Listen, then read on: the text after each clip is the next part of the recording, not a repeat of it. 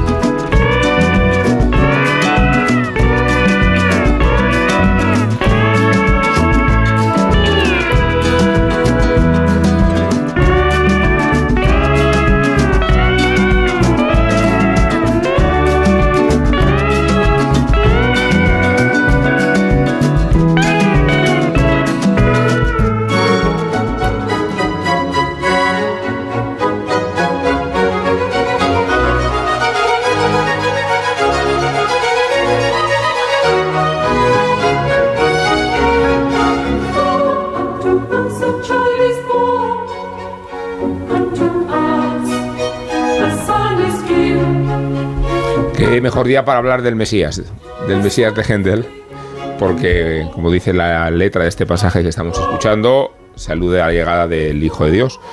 Aunque no quiero contagiarme demasiado espíritu navideño, podría decirse que el Mesías no es una obra de Navidad. Al decir que no es una obra de Navidad, eh, digamos que no es solo una obra de Navidad. Esto lo sostenía un crítico musical al que yo tenía mucho cariño, que se llamaba Carlos Gómez Amat él sostenía, y bien sostenido, que el Mesías alude efectivamente al nacimiento de Cristo, pero es una obra inspirada en el Antiguo Testamento, fundamentalmente las profecías de Isaías. Se homologó a partir de la Biblia Coverdale, que es la primera traducción de la Biblia en inglés, la Biblia de Jacobo I de Inglaterra, Estamos hablando del siglo XVII, cuando Händel compone esta música, cuando la estrena en Dublín, en 1742, y cuando se convierte por referencia universal en la obra navideña, no digamos cuando aparece el Aleluya. Así que vamos a hablar de Navidad con matices, que es como lo hacemos en la línea editorial de este programa, no renegando el Mesías ni muchísimo menos, pero colocándolo en su sitio, que es muy grande en la historia de la música, y conscientes de que, invadidos como estamos de asuntos navideños, el programa de hoy va a ser muy poco navideño porque lo vamos a dedicar, lo vamos a dedicar, queridos culturetas, a sacar del armario todo lo que no ha cabido desde que empezó la temporada.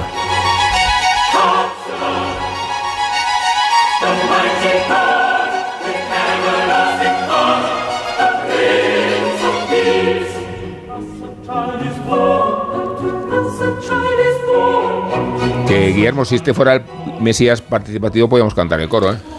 eh lo, vi el, el, martes, lo veo, lo veo todos los años y es una cosa maravillosa. Un, un amigo mío, el que os habla una vez, Fabio Pendi, dirigió dos veces un Mesías participativo y tiene una teoría muy, muy bonita, que aunque la parte, o sea, el Mesías, la mitad, es una obra que me, me, fascina. Y entonces lo, que dice Fabio, primero, que es una obra de restos de, de, tienda. O sea, Händel realmente, eh, y me la señalaba, coge arias eh, de, otras obras. O sea, es, es, un completo pastiche. Y vamos, de hecho, Fabio lo ha interpretado en Washington esta, esta Navidad. Dice, pero da igual, porque consigue una conexión con el público increíble desde hace siglos. Entonces es como la mayor chapuza, seguramente la peor, la peor obra de Händel, pero, pero eso, no, eso no importa porque el, de alguna manera conecta y es una cosa bellísima. Entonces el Mesías participativo es, efectivamente, hay un, un, coro profesional y una orquesta profesional, que en este caso el coro de la Orquesta de Granada, y luego hay personas que durante todo el año... Eh, ensayan el Mesías para cantarlo y entonces los coros son coros de 200 personas cantando a la vez, que es una cosa maravillosa que solo se puede ver ahí en vivo. No hay, no hay, manera, no hay otra manera de escucharlo más que sentarse y ver el Mesías, el Mesías participativo que, todos los años se, hace. y, una teoría de Mesías que es un poco la, la de en momentos estelares de la humanidad de Stefan Zweig, uno de ellos es, es, la composición del Mesías con Händel ya que ha sufrido un derrame cerebral y no sé qué y que se recupera y compone esto, es que en el fondo es una obra que celebra al, pueblo. Dice, no es una obra mística, sino que es una obra dedicada. Eh, Händel no, no cobró derechos de autor por, ella, ni, ni, cobró nada, porque todo iba para beneficencia, sobre todo para la gente que salía de la cárcel, que es una cosa muy, muy, muy, muy, muy dickensiana, y para los pobres de Dublín y para los orfanatos. ¿no? Entonces, el, el Mesías participativo es como una verdadera celebración compartida entre los que cantan y los que lo ven que refleja muy bien lo que el espíritu del, del Mesías. Sí, a mí es una obra que me encanta, que nunca me cansa de escuchar y que todos los años, de hecho, fui el, el año pasado fui con los, con los hijos de un amigo común, de, de Íñigo, que eran bastante pequeños y, Sí. y salieron totalmente fascinados. O sea, estuvieron dos horas Sí. y media clavados los, los, los niños viendo el, el Mesías y la primera vez que se levantó todo el coro y se puso a cantar, te les veías con una sonrisa de qué cosa más, más bonita, unos micos que hacen los hijos de Íñigo, 12 años o Sí. y 12 y Ah, 14, creo. Aclaramos a la audiencia que este programa no estamos haciéndolo solo Guillermo Altares y yo. que podríamos, que, pero- pero- que podríamos perfectamente. Puede dar una Guillermo, ¿eh? chapa de que con el Mesías de todo el programa. No, no, no, no, estamos tú y yo, pero están además Isabel Vázquez, Isabel, ¿cómo estás? Muy bien. Está Rosa del Monte. Me está saliendo una voz muy de varito, ¿no? Eh, Sí, decir, sí, porque... Y Sergio del Molino, ¿qué tal, Sergio? ¿Qué tal? Muy bien, muy ¿Cómo bien. estáis? Compartiendo estas fechas tan señaladas, ¿no? Sí, Estaba pensando que con todo esto que estaba contando Willy podemos determinar sin temor a equivocarnos que el Mesías es el primer singalón corporativo de la historia, ¿no? sí. Va a costar Es lo más como- catalogarlo como western, pero... Es un singalón, es un Sí. singalón en mitad del 18, o sea, es como, Sí. es una maravilla, es, una, es un avanzado en ese sentido. Ahora tú te vas a, a cualquier festividad de tres al cuarto, te- incluso en, en- en- en donde sea, y, y hay este tipo de, de iniciativas que es poner a, a cantar a todo el mundo y además con esa idea Fíjate de que recau- recaudar yo fondos, tengo muy ¿no? sostenido que una de las desgracias de la, de la cultura eclesiástica es cómo ha abandonado su verdadero repertorio en, en virtud del repertorio... De Bob Dylan. No, mucho de- peor. De música, De Simon y Garfunkel. Simon y Garfunkel. No, de de- guitarras. de música de catequistas, ¿no? De Sí, pues eso. Esas son esas, son son esas. Pues son las son versiones, las- Son las versiones, pop. de Bob Dylan y de, de Simon y Garfunkel, pues sí. can- eh, con, versiones de los hippies. con Ya. versiones O sea, Alabaré, alabaré. dispones de un patrimonio gigantesco porque No. claro hemos hablado del Mesías podíamos hablar del oratorio de Navidad que tenemos en la lista de musical de hoy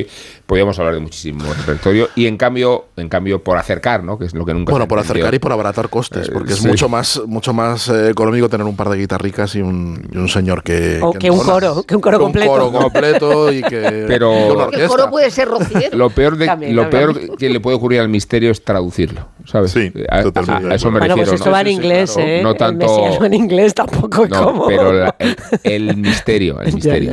Yo hablo del misterio, de la sugestión, Ahí, de del repertorio, claro lo que que sí. tiene que ver con la evocación de lo Concilio místico. Vaticano. Pensaba que nos ibas a poner a cantar en latín. mal. Sí, hizo mucho mal, estoy de acuerdo. O sea, es que se puede... Y Se este puede Papa también. se puede y Papa se no. debe, se puede y se, latín. y Sí. se debe secularizar la sociedad y eso es un avance, pero secularizar la iglesia es Eh, evidentemente Mesías quiere es una obra totalmente completo. secular y era tan popular que estaba pensando que es en inglés, pero hay una versión, si no me equivoco, a lo mejor estoy metiendo la pata, de, del Mesías de Mozart en, en alemán. Mozart hizo una versión. O hizo una versión en, Sí. en- A ver, Mozart- en, en alemán, porque era A Mozart le fascinó. Händel eh, y eh, hizo su versión del Mesías, hizo el- la versión de Acis y Galatea, por, por decir un oratorio y una, y una ópera. Es verdad, Mozart hizo la versión alemana.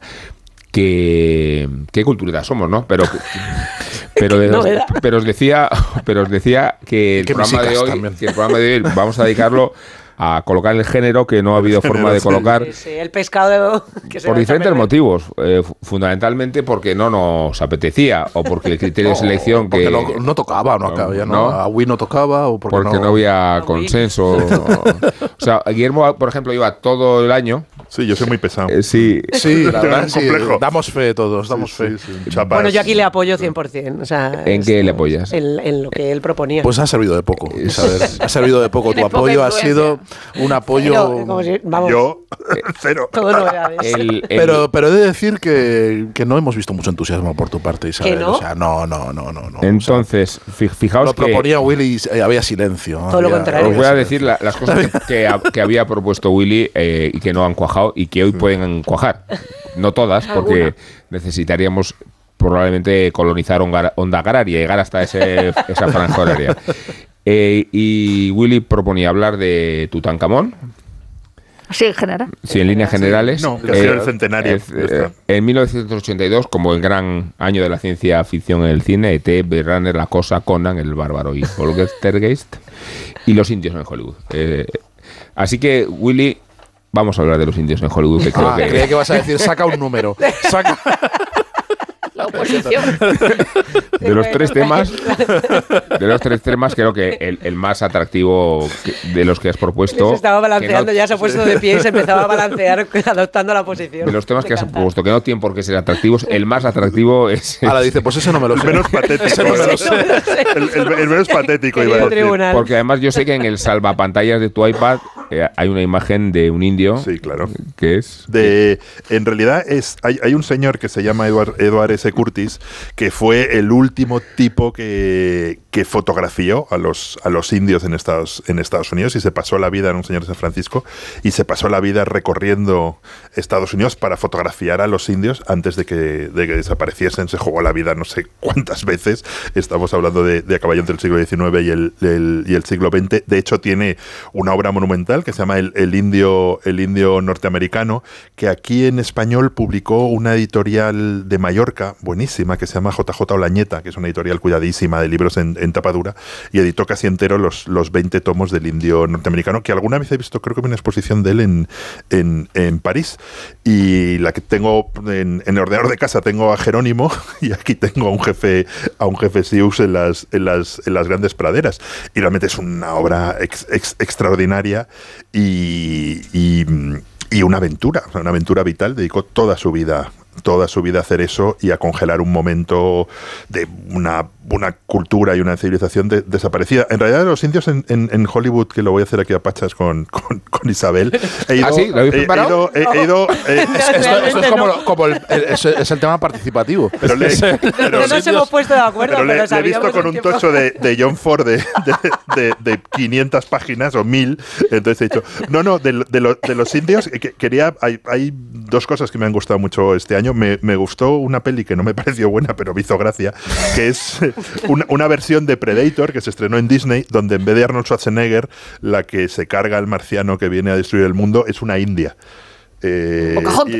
Y- es, es una niña es una niña india. La, la película recibió muchas críticas porque si era woke, cómo se puede reemplazar con una niña india, Schwarzenegger, no sé qué. Pero la peli tiene mucha gracia por diferentes motivos, porque es, es- son una tribu india que de repente recibe la visita de aquel marciano que es ultra tecnológico y que naturalmente no es nada fácil cargarte, pero retratan el momento en que los tramperos, en este caso franceses, están llegando a Estados Unidos. Entonces es eh, la- el, marciano simboliza un poco el peligro que se les viene, ¿no? Porque la peli acaba con la niña diciendo nos tenemos que ir de aquí, porque los tramperos estos son más chungos que el marciano.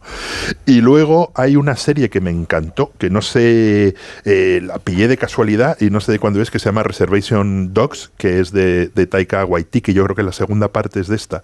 Y es verdad que me di cuenta que hay cada vez más pelis que transcurren un poco en el mundo de la, de la reserva, de la reserva de los, de los indios.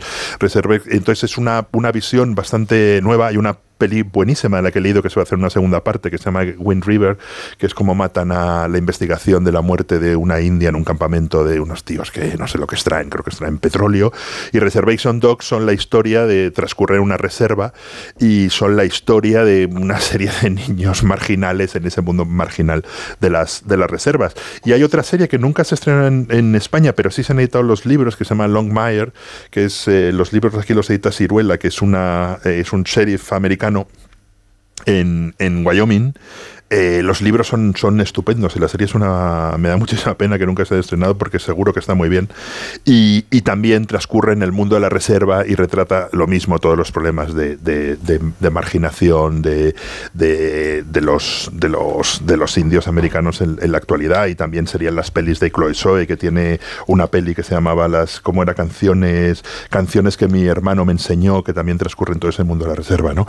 Y es como ha ido cambiando y, y uno, bueno, te vas dando cuenta de cómo ha ido cambiando la imagen del indio, del indio estadounidense y cómo de repente se centra en, en otros problemas y se convierte casi en cine social, ¿no? Podemos decir que todo es western, estoy de acuerdo, pero como el, el Sí, western, el eh. western ha ido virando, ha ido virando en, en, en- en cine social bastante interesante y bastante y bastante bien hecho, sin dejar de por ello utilizar los, los, los códigos del, del ¿Te western. Pero acuerdas de aquella peli que sí. se llamaba Frozen River de, que, de Sí. con Melissa Leo que también Sí, tenía que también tenía eso, sí, eh, sí. una reserva reserva Sí. Mohawk en la que el- unas tías se aliaba con, con una de la una, una india de la, de la reserva para pasar inmigrantes a Sí, Canadá. a Canadá, Una película sí. maravillosa con Melissa Leo de, de Courtney Hunt de hace como, no sé, como 10 años, pero es una peli completamente olvidada, que no... Y había otra que se qué llama me acabo de Se- acordar de Señales de Humo, que, no, Sí. que, que la vi cuando se estrenó y no he conseguido vol- volver a verla, que esa era una comedia, también en una, en una reserva. ¿no?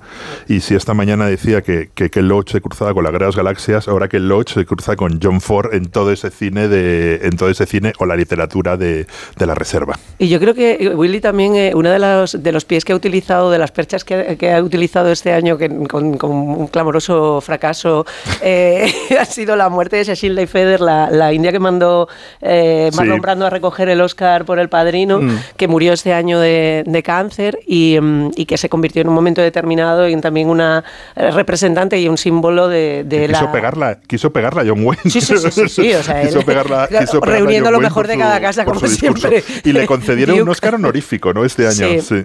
un reconocimiento póstumo a- que además en su época se decía que había ido disfrazada, que realmente y era ella era de ascendencia apache, pero pero era naturalizada, vaya tenía un, un nombre eh, nombre de guerra de alguna manera, eh, creo que era un nombre hispano además, o sea que, que tendría eh, mezcla de raza. Yo es que lo, lo que quería aprovechar, si Willy me lo permite, es eh, reivindicar Otoño Cheyenne, el gran combate, como eh, la gran obra que es, porque el que es la, la- casi la penúltima, la, casi no, la penúltima película de, de John Ford, antes de Siete Mujeres, que también probablemente sea de mi, de mi top qué 5. Bancroft. Qué Bancroft, de verdad, qué, Qué Anne qué- Bancroft. qué personaje, Qué mujer, marav- qué maravilla de película. imperfecta y maravillosa. Maravillosa. Pues Otoño Cheyenne también es una película imperfecta, eh, pero creo que el tiempo la ha tratado muy bien y creo que, que se ve de manera mucho más eh, mm, comprensible eh, con la sensibilidad contemporánea que, que en su día que no gustó nada. No gustó ni a los que le gustaba John Ford ni a los que estaban esperando. Sí, y tuvo muchos problemas en el Mm. rodaje porque no eran Cheyenne, sino que eran, que creo que era... Eran, bueno, eran navajos, porque Era- eran Cheyenne navajos, no había, y- no- y no- era porque lo que eran tribus de Monument Valley son los navajos, Son entonces los, navajos, que sí, es podían... la, la mayor reserva india de Estados Unidos donde, Claro. donde he estado y acabé comprando tantas cosas me daban gran jefe indio mis compañeros de viaje. me imagino aquello. Pero que como- jefe indio Willy. ¿Tú ves, Guillermo, con dificultad las películas de los 40 y los 50? Que, No, ninguna. No, No, ni- le pregunto a Willy.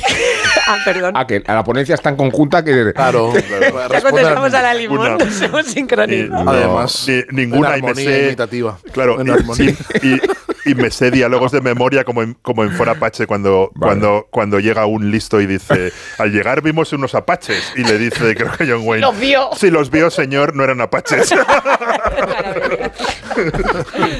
No, no, no lo veo con incomodidad porque es una especie de, de, de- de- de- de mal absoluto y cuando lo ves desde el presente y, y- y- y Sí. yo creo que esta película de, de John Ford, El Gran Combate, que es una película maravillosa, que, que tiene una de las cosas más raras del cine de John Ford, ¿no os acordáis? Que tiene un intermedio Sí, lúdico con- con, con, Wyatt con Wyatt que es James James Stewart. Stewart es, es Wyatt Earp, es- es- entonces Que es están jugando las cartas y en un momento hay un tiroteo y entonces se, se levanta se levanta Wyatt Earp y deja sus, sus cartas y encima el puro, ¿no?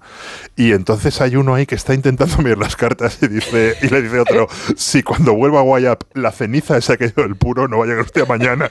Y entonces el tío se aporta las cartas que está James Stewart con un, con un sombrero blanco ab- absurdo. Y el traje blanco que se lo dispara. Y el traje bla- blanco que es una cosa que aparece en mitad de la película, que es una película tremendamente dramática, donde básicamente es la historia de cómo van mintiendo a los cheyennes para echarles de. Pero, para pero luego tiene el sus tierras, personaje ¿no? de Richard Widmark que dice esto que estamos haciendo los indios no está bien. Eso ¿eh? que estamos. No, y el, y el, y el jefe de asuntos indios tiene un reparto Sí, James Cagney, James- si no me. no, es Edward G. Eh, Robinson. Ed- Edward, Ed- No, que también Edward sale. Malden, es que en la película es- Es todo, y película- Malden haciendo de un nazi, de un nazi eh, que, que- no, no, yo es que lo sé todo lo- de los, de los indios y luego se, se limita a cumplir órdenes en el momento en el que hay que, hay que masacrarlos y hay que, hay que meterlos en estabularlos para que se mueran de hambre y de frío. La- John Ford dijo que, que él había matado más, más eh, indios que Custer y, que llegaba, y que había llegado el momento de mostrar su lado de la historia. Él, al contrario de lo que pudiera parecer, le hubiera gustado hacer la película en los 50. O sea, él llevaba persiguiendo esta historia, que por otra parte tiene una historia muy tremenda de derechos de autor robados. eh, pero es ese tema para otra, para otra cultureta. Eh, y él, pero la historia sobre, que está basada en dos libros, eh, Le hubiera gustado hacerlo en los 50, pero el tema de la lista negra y de, y de la persecución del Comité de Actividades Antiamericanas no propiciaba que le dieran la voz a los, a los indios en ese, en ese momento. Y aquí lo que hace está el personaje de Richard Widmar, pero una de las eh, críticas que se le hace a la película es que el personaje de Richard Widmar y la historia de amor con la, con la, con la cuáquera, con la, con la maestra, eh, mm, distrae de alguna manera del tema serio. Eso para quien le interesa el tema de los indios, para quien le interesa la narración épica de, y romántica de, Ford tradicional, dice que no se le da suficiente eh, atención a lo otro. Lo cierto es que aquí la novedad está en que lo ves desde el punto de vista de los indios. O sea, es que es una historia que están contando los indios y que estás viendo que el antagonista está... Em, permanentemente mirando por sus intereses y que cualquier atribución que se pueda hacer al salvajismo de los indios siempre viene después de una provocación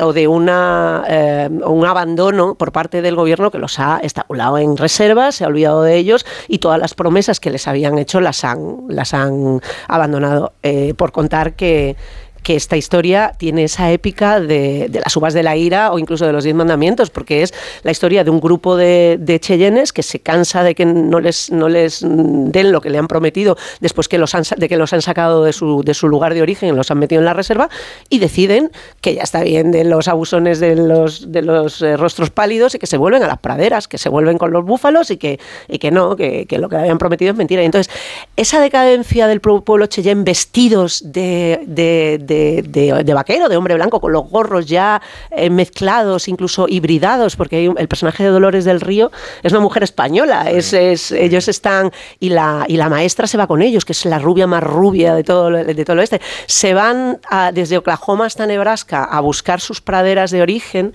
y se encuentran a todos los búfalos masacrados en esa gran metáfora de lo que ha sucedido con la población india durante todos esos años y terminan siendo apenas 150 individuos eh, que llegan a un páramo en el que al final les dejan por porque se convierte en algo de relevancia. Hay un momento también que tiene mucho que ver con, con Liberty Balance y termino, que es el tema de la prensa. Hay un momento determinado en que toda la prensa está diciendo los salvajes que son los indios, tal, y hay un periódico que dice no vendemos nada, vamos a contar lo contrario, vamos a decir que a, los indios, a los indios, al noble piel roja, y vamos a ir a la contra y dice, verá cómo empezamos a vender, que es una cosa tan contemporánea y tan que se entiende también.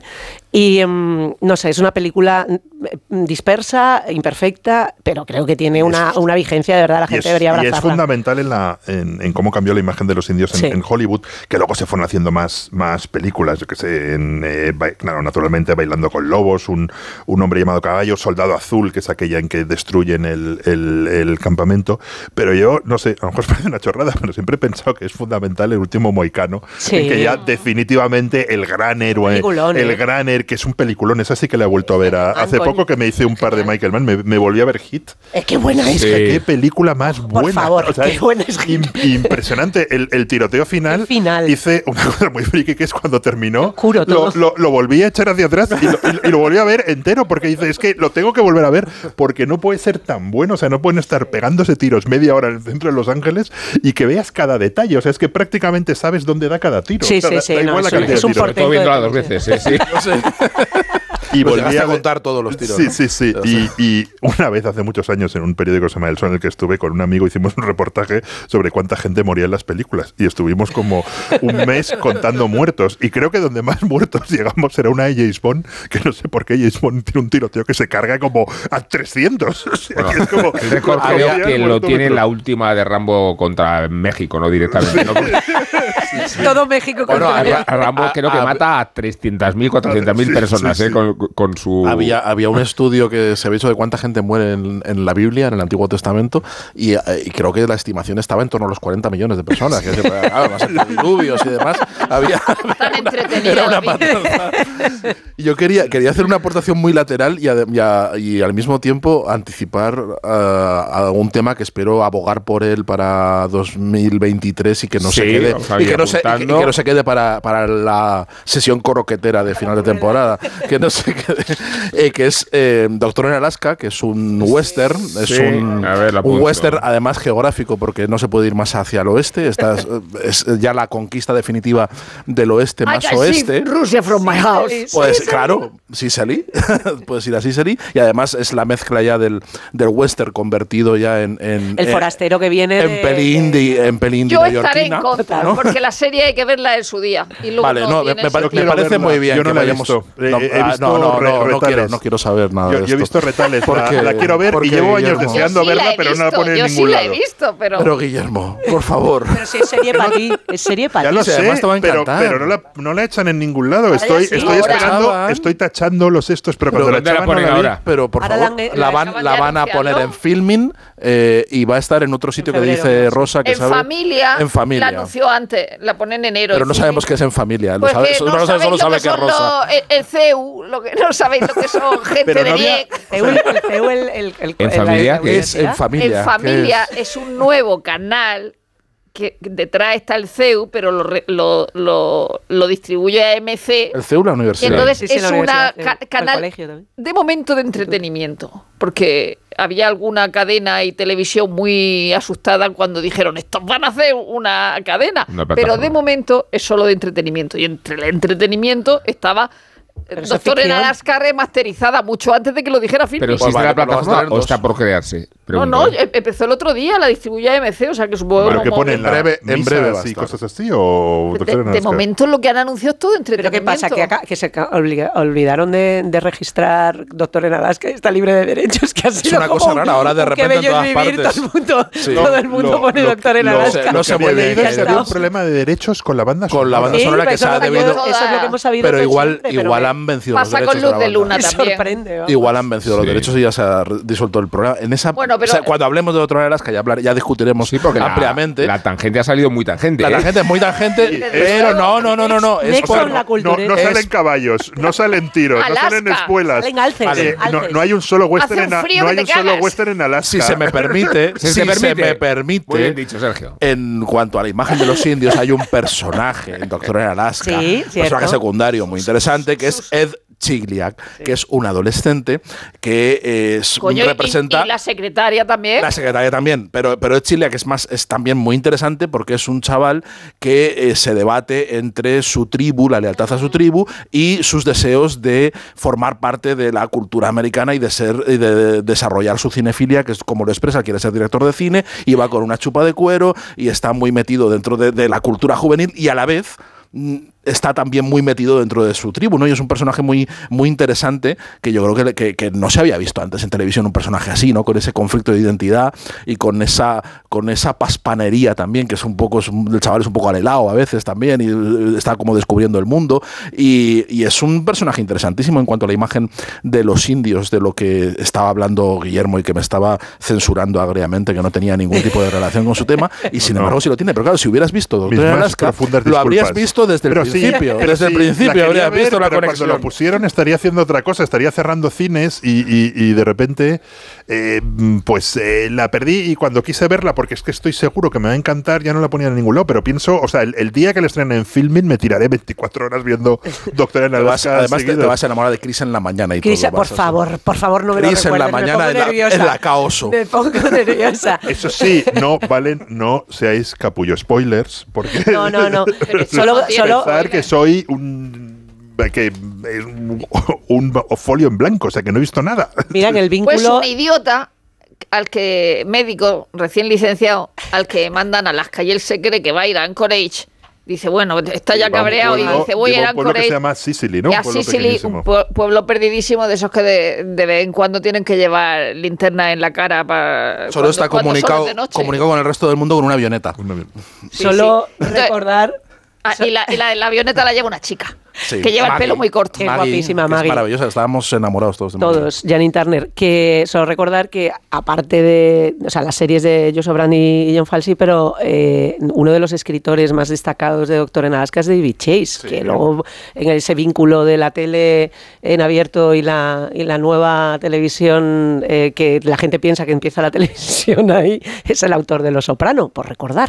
Entonces, que estaba lo mejor de cada casa eh, congregado para no, claro. hacer no hacer Pero- exposure. No, no, sí, la, la serie es estupenda y yo la vi en su día y, y me parece maravillosa, pero yo no, no, no tengo muy claro que se puedan ver las series des- después Claro, de, puede ser. de sus... de Yo no la he sus- vuelto a ver, ¿eh? ese es un debate Yo no la he vuelto a ver. para- Vamos a cuando la veamos ahora a ver qué nos parece, Ya. porque hay cosas que es verdad. Yo hay cosas de tele antigua que sigo viendo. Yo también, Pero por- ¿eh? también por el análisis, pues como los libros también envejecen. No, yo, pero yo- que yo soy capaz de ver dinastías. Sí, sí, que yo sí. con dinastía lo he probado y la dinastía nueva me parece una basura y sin embargo La yo soy capaz de mola. ver a Y Kristen eh, y, y a, y a Alexis y, y- y disfruto. O sea, que no, que no es porque la serie sea vieja o, o- o se haya quedado antigua, ¿no? No, pero- no hemos pero hablado del documental de Joan Collins. eh, Bueno, bueno, qué por maravilla, favor, como es de bueno el documental de Joan Collins. Sí, esta es otra tangente a lo mejor, ¿no? ¿Cómo? Sí. Está Que es metiendo de clavo. tangente, No, No, no, está completamente saliendo- tangente, pero Rosa, por favor, como es el documental de Joan Sí, Collins, de verdad está muy Sí. estar y es maravilloso.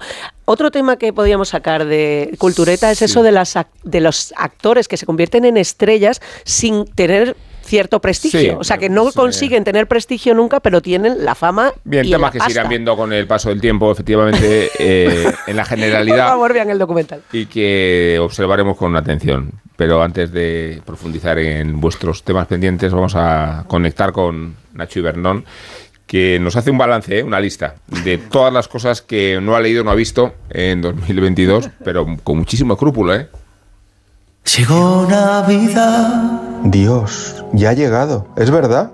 ¿qué has hecho tú? Pues lo cierto es que no he visto ni he leído casi nada al final. Termina otro año, Bueno, sin agobiar tampoco, no te pases, Manuel Carrasco. si el nuevo empieza ya. Voy a cambiar, te lo juro por Anier no. Llegó Navidad, Vamos, culturetas, sumaos al coro. sin discriminar. Hinchémonos de cultura en 2023, sí. Al joven y al viejo, Personas vitamina, pedantes golosina. los bendice por igual. Que Willy Altares sea Willy Wonka, ¿por qué no?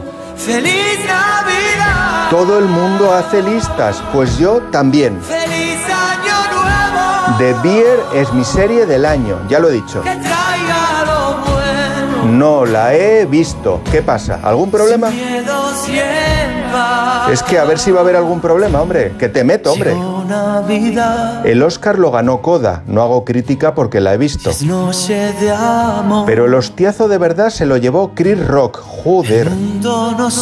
Con lo del mundo creo que se refiere a lo de Joaquín Manso. en un solo corazón. Pero cuidado que hay literatura seria ahí con Madueño, eh, ojo. Feliz Navidad, Feliz Navidad, Harry Styles. por igual a todos. Menudo discazo y vaya mierda de película la última. No. Ni la he visto ni la voy a ver, es que en mi vida, vamos. Pero te respeto como artefacto cultural trendy. Vamos, muchachos, hinchaos de tertulias literarias que engordan. Mojemos los libros malos en chocolate, claro. Que traiga lo bueno. Cidanes y pavones, Belmontes y Amones. Sergio, la España vacía te la llena Serrat como en Jamelín. Solo tiene que tocar lo que le dé la gana a este hombre.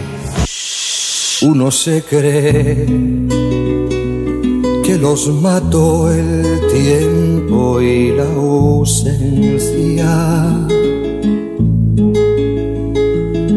Pero su tren vendió boleto de ida y vuelta. Que junte más papelajos Woody Allen y saque libros. Que Tom. Cruise vuelva a la pelea por los premios, por favor. Que no sean tan coñazos los escritores del Star System. Que le den un programa a Garci todo el rato. Sin. Que la cultureta lo reviente en el metaverso. Y que el metaverso desaparezca en una media de Morante. Que los críticos dejen de decirnos lo que tenemos que ver. Feliz Navidad,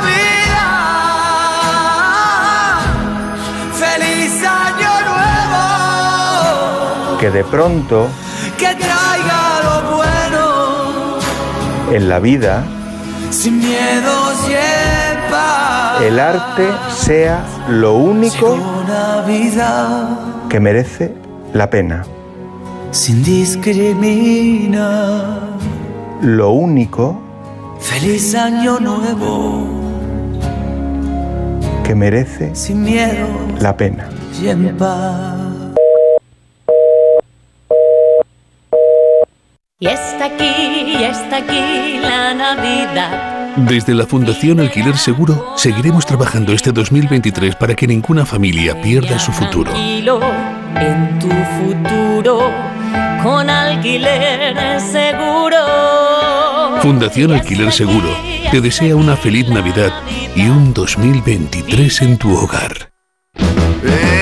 Esta Navidad voy a tope de flow que tengo un extra de ilusión. Hasta en el pavo pongo espumillón con un extra de ilusión. Dame un cupón, o mejor dame dos, que quiero un extra de ilusión.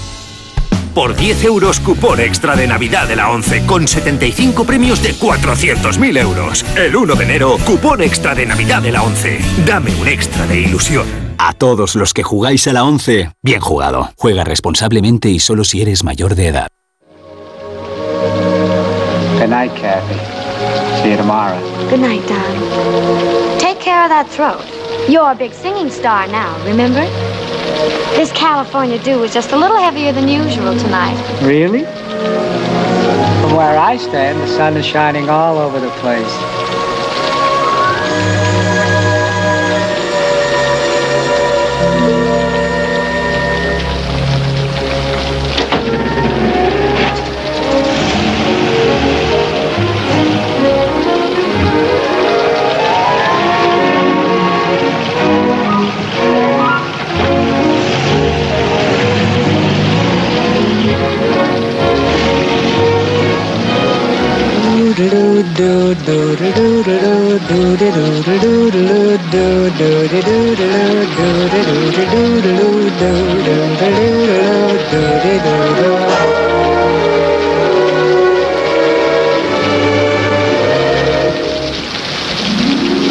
I'm singing in the rain, just singing in the rain. What a glorious feeling, I'm happy again. I'm laughing Yo cantaba el Mesías y Isabel Bacete está cantando Singing in the Rain, que para eso, para eso es quien propuso durante no sé cuántos programas. Eh, la efeméride era el 70 aniversario del estreno, ¿verdad? Ahora son Que era un 80 ya, poco- desde que la- Desde que lo propusimos. 70 es una efeméride un poco forzada, pero no 75, sí, 100. Pero he de decir, he de decir, ¿Qué has que, de decir? que Isabel es aficionada a las efemérides raras. A veces Sí. me pone, dice, dice, se cumplen, se cumplen la semana que viene 73 años y medio de, de- de no sé qué y hace, hace Chicuela, efemérides yo raras. chicuela. De 52. Por eso 52 y 52 22, redondo. 70, 70, pero que se suele ser 50, 75, 100.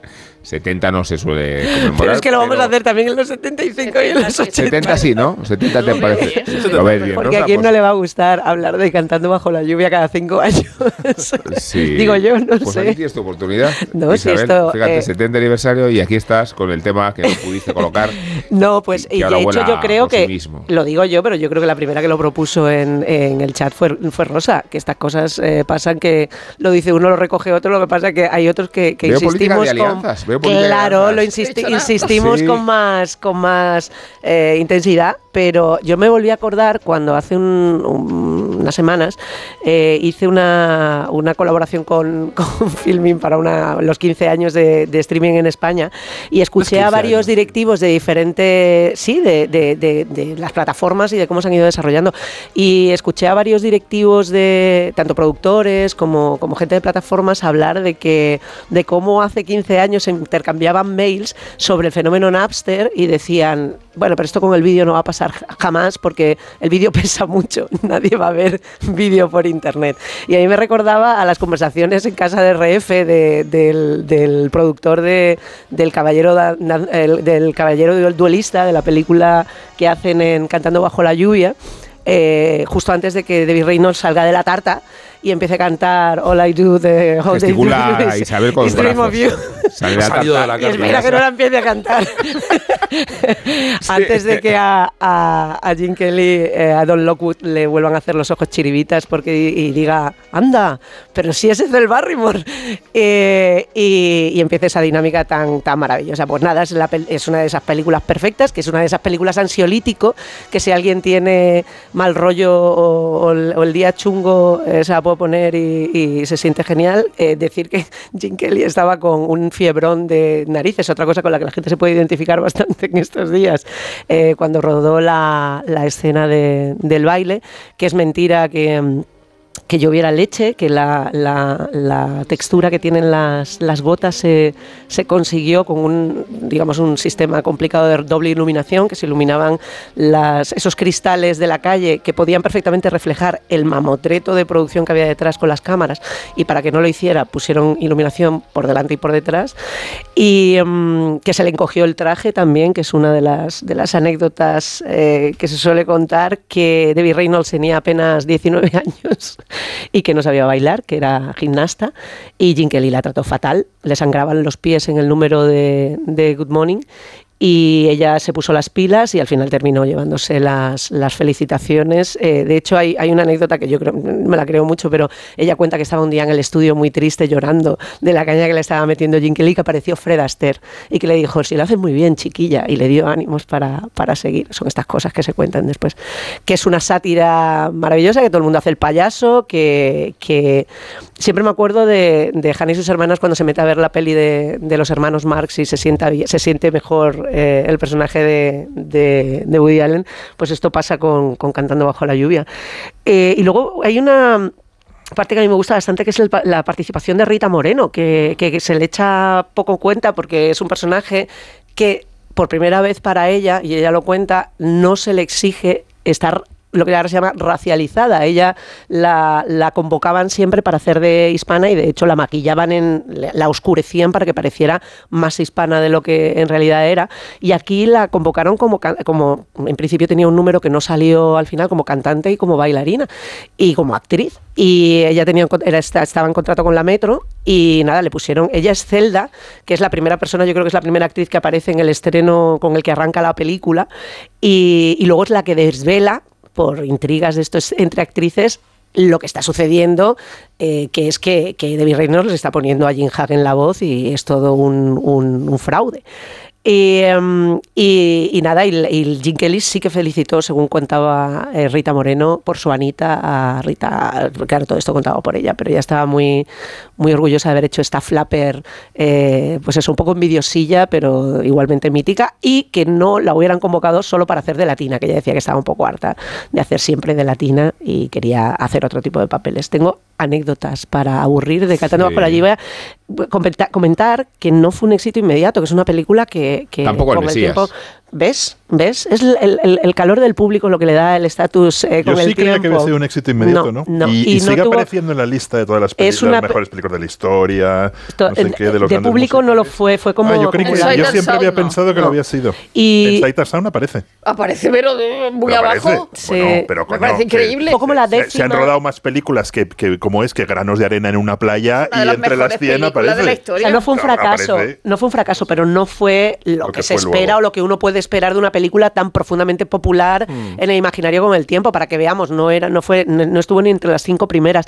Y luego en cuanto a premios tampoco, o sea, tuvo un Globo de Oro para Donald O'Connor, una nominación a secundaria para Jim Hagen en, en, en esto en, en los Oscar y Betty Condon y Ad- Adolf Green se llevaron una nominación a los a los a los sagas, a los a los WAG, a los eh, premios del sindicato de guionistas.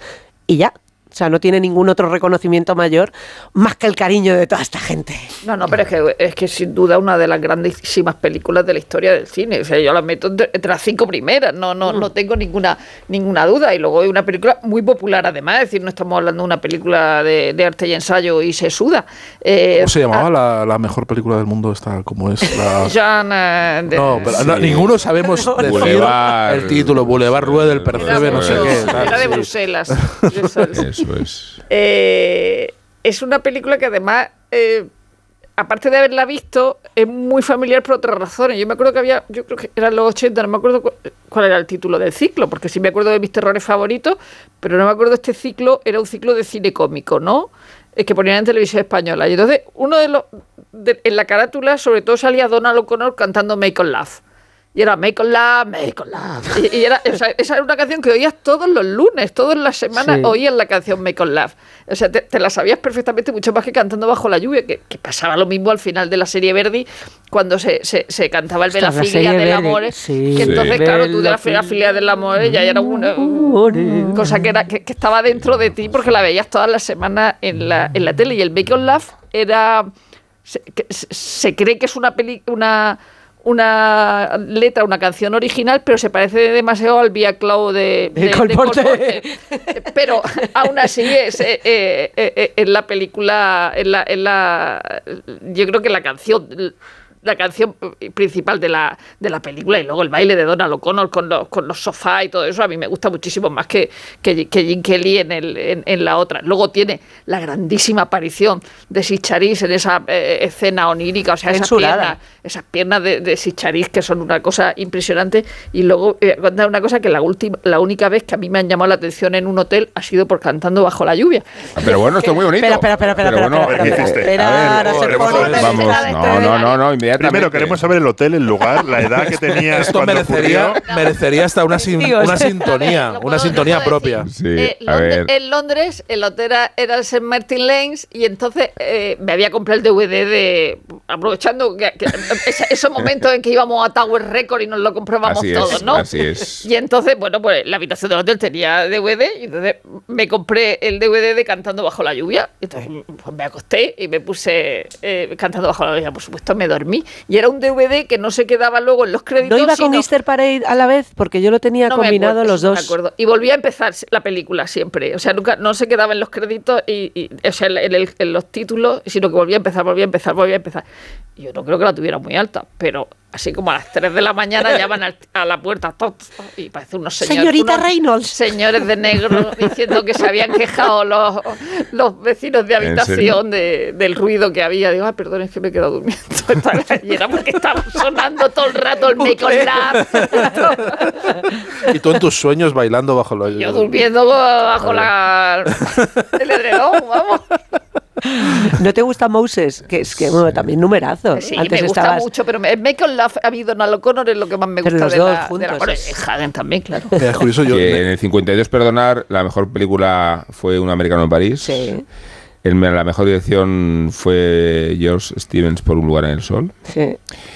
Y el mejor actor fue Humphrey Bogart por La Reina de África y la mejor actriz Diane Leigh por Un tranvía llamado Deseo. Es Tampoco que- estuvo mal. No, ¿eh? es no que- está mal, no está mal la es que, cosecha. es eh. que Jim Kelly y Stanley Donen empiezan a- la película dejando un americano en París, que es la que estaban haciendo, porque esto empieza por una iniciativa del jefe- el jefecillo de, de musicales, el Arthur Fried, que luego resultó ser otro guarro de estos que eh, se exponía ante las, las niñas, lo contaba Shirley Temple, pero era geniecillo en los musicales y fue quien inició la, la- la película, la producción de la Es, peli. es curioso que, en, que en- en esa época, eh, estás del 52, San Salvador de- del 50, es un momento en el que eh, aparecen películas muy metacinematográficas. Sí, sí. eh, y ahora que hablamos tanto y que estamos siempre en, en tantos análisis y tanta gente dice que vivimos una aceleración de la historia enorme, ¿no? Y que parece que todo se comprime, que un año parecen 10, eh, hay un arte que es muy joven, muy joven, que la mayoría de la gente tiene noción ni recuerdo de cuándo ha nacido y, y recuerda esos orígenes y que se percibe muy viejo.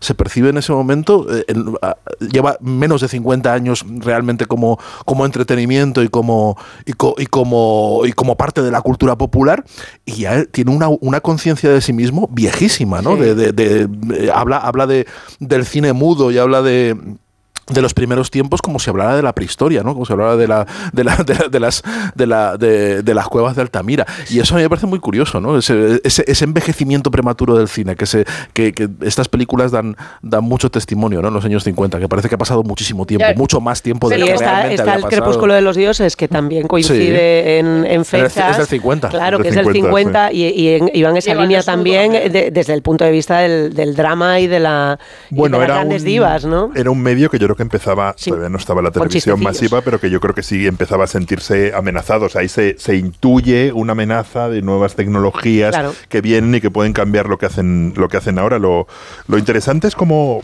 o sea, cómo las películas musicales clásicas siguen siendo maravillosas y, y- y perfectamente hechas ahora y cómo, con excepción de La La Land, el cine musical se ha ido eh, no diría que apagando, pero lo que hay son cosas como antes, ¿no? muy experimentales, muy raras, o se refugian los musicales clásicos de siempre, Sí. que son los mismos que se ven en la Gran Vía y que ves en un cine. De y hecho, cuando, ahora mismo y cuando poniendo paseas- cantando bajo la Sí, lluvia. la y- y, cuando paseas Bueno, por la Gran ha hecho Vía. de- Spielberg West Side Story, ¿no? Ha hecho Y, Spielberg y la ha hecho de manera magnífica. Insisto Sí, en que sí, es sí. una de las mejores películas del año pasado. ¿eh? película, Es eh, alucinante. Sí, pero es cine musical, o sea, no na- eh, prácticamente, bueno, la sí, La La Land, o sea, a lo mejor me confundo y no, pero no recuerdo mucho más. Yo- Chicago, yo quiero- musical, sí, Chicago, sí, sí. Chicago, es que también es un musical. musical clásico. Sí, sí. Claro, o sea, lo, que hacen son o, o musicales clásicos de Broadway llevados al cine Sí. o Yo quiero reivindicar eh, una serie que es de fácil acceso porque está en Netflix que se llama Craziest Girlfriend, que es una serie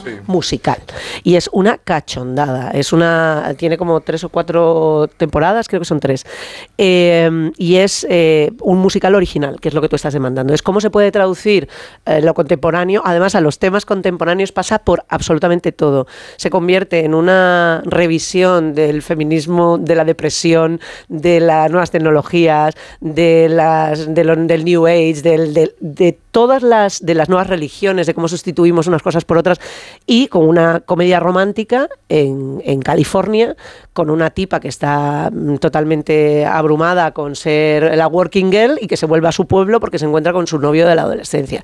Y esa premisa sirve eh, para que Rachel Bloom, que además es la protagonista y es una cantante magnífica, que congrega además a gente, a, a gente como Santino Fontana y tal, que son eh, mm, gente muy potente en Broadway, eh, es, el, es uno de los protagonistas de Frozen, vaya, o sea que imagínate. Pero hay- y, la- y, y que concilia un musical eh, que es estupendo, muy crítico y muy negro. Es una comedia muy negra. Pero hay, hay, hay una cierta nostalgia del musical siempre, no digo ahora, sino siempre la ha habido, porque en, en cualquier serie de televisión que se precie hay un capítulo musical. Sí.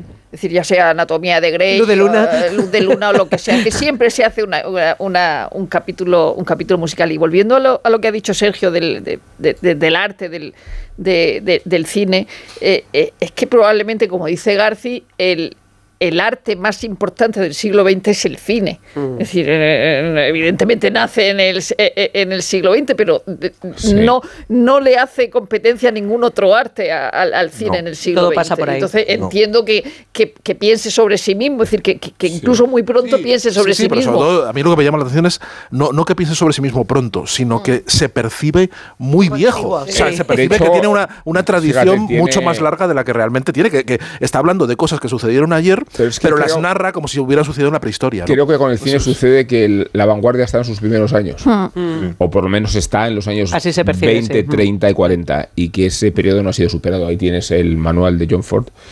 Como si fuera la Biblia a la que podemos apelar, ¿no? Me refiero a que el cine más interesante, estética, de forma moderna o vanguardista, concebible, es, es el periodo entre Es que el lenguaje es sencillo. cuando O sea, se quiero decir, es que al de final, los europeos a, a- a Hollywood. Al ¿no? Es- final- es, ese viaje de Y- Europa a al América final el lenguaje cinematográfico en es los años 30 y sencillo. 40, ¿no? Es- Sí, y- es- y, luego no es por llevar el agua a, a- a mi molino, pero es verdad que luego está la generación de los Lucas, Spielberg, no sé qué, que los años 70 y 80, o sea, entre las Guerras Galaxias Los del barbudos. 75 y ET en el 82, devuelven a la gente al cine tras, tras una época de crisis. O sea, Sí, vuelven, eh, digamos, lo que Pero apelando- acusó apelando al- al clasicismo, Claro, apelando a al una- a un estándar al- clásico. Al, al cine de aventuras. O sea, Sí. Indiana Jones no es más que una copia de las películas de Pero lo, aventuras. lo de que hacen es des- 30. desdecirse de todo lo que ha venido desde la Nouvelle Vague y de, toda, de todo eso y decir, Y bueno, devuelven a la gente vamos al a volver otra vez a, lo, Al- que, a lo que nos interesaba al- del al- cine, al ¿no? cine popular. al- al- a ese reclamo popular y a ese clasicismo y a esa forma de contar pero, bien las historias. ¿no? Pero es verdad que el, que, que el cine, yo en eso estoy totalmente de acuerdo, creo que es el, el- el arte que define el, el- el- el- el siglo XX, porque es el arte que se crea en el siglo XX, que une, no sé, es que mete la, la- la novela decimonónica y la ópera, La y, ópera, todo, sí, sí. y- y todo, y, y- y crea, ¿no? Pero Bueno, decimos... y traspasa también al resto de artes. O sea, todas las artes se ven influidas de alguna manera por el cine. Y Desde la literatura a la pintura. El cine es un arte plástico. Claro. también.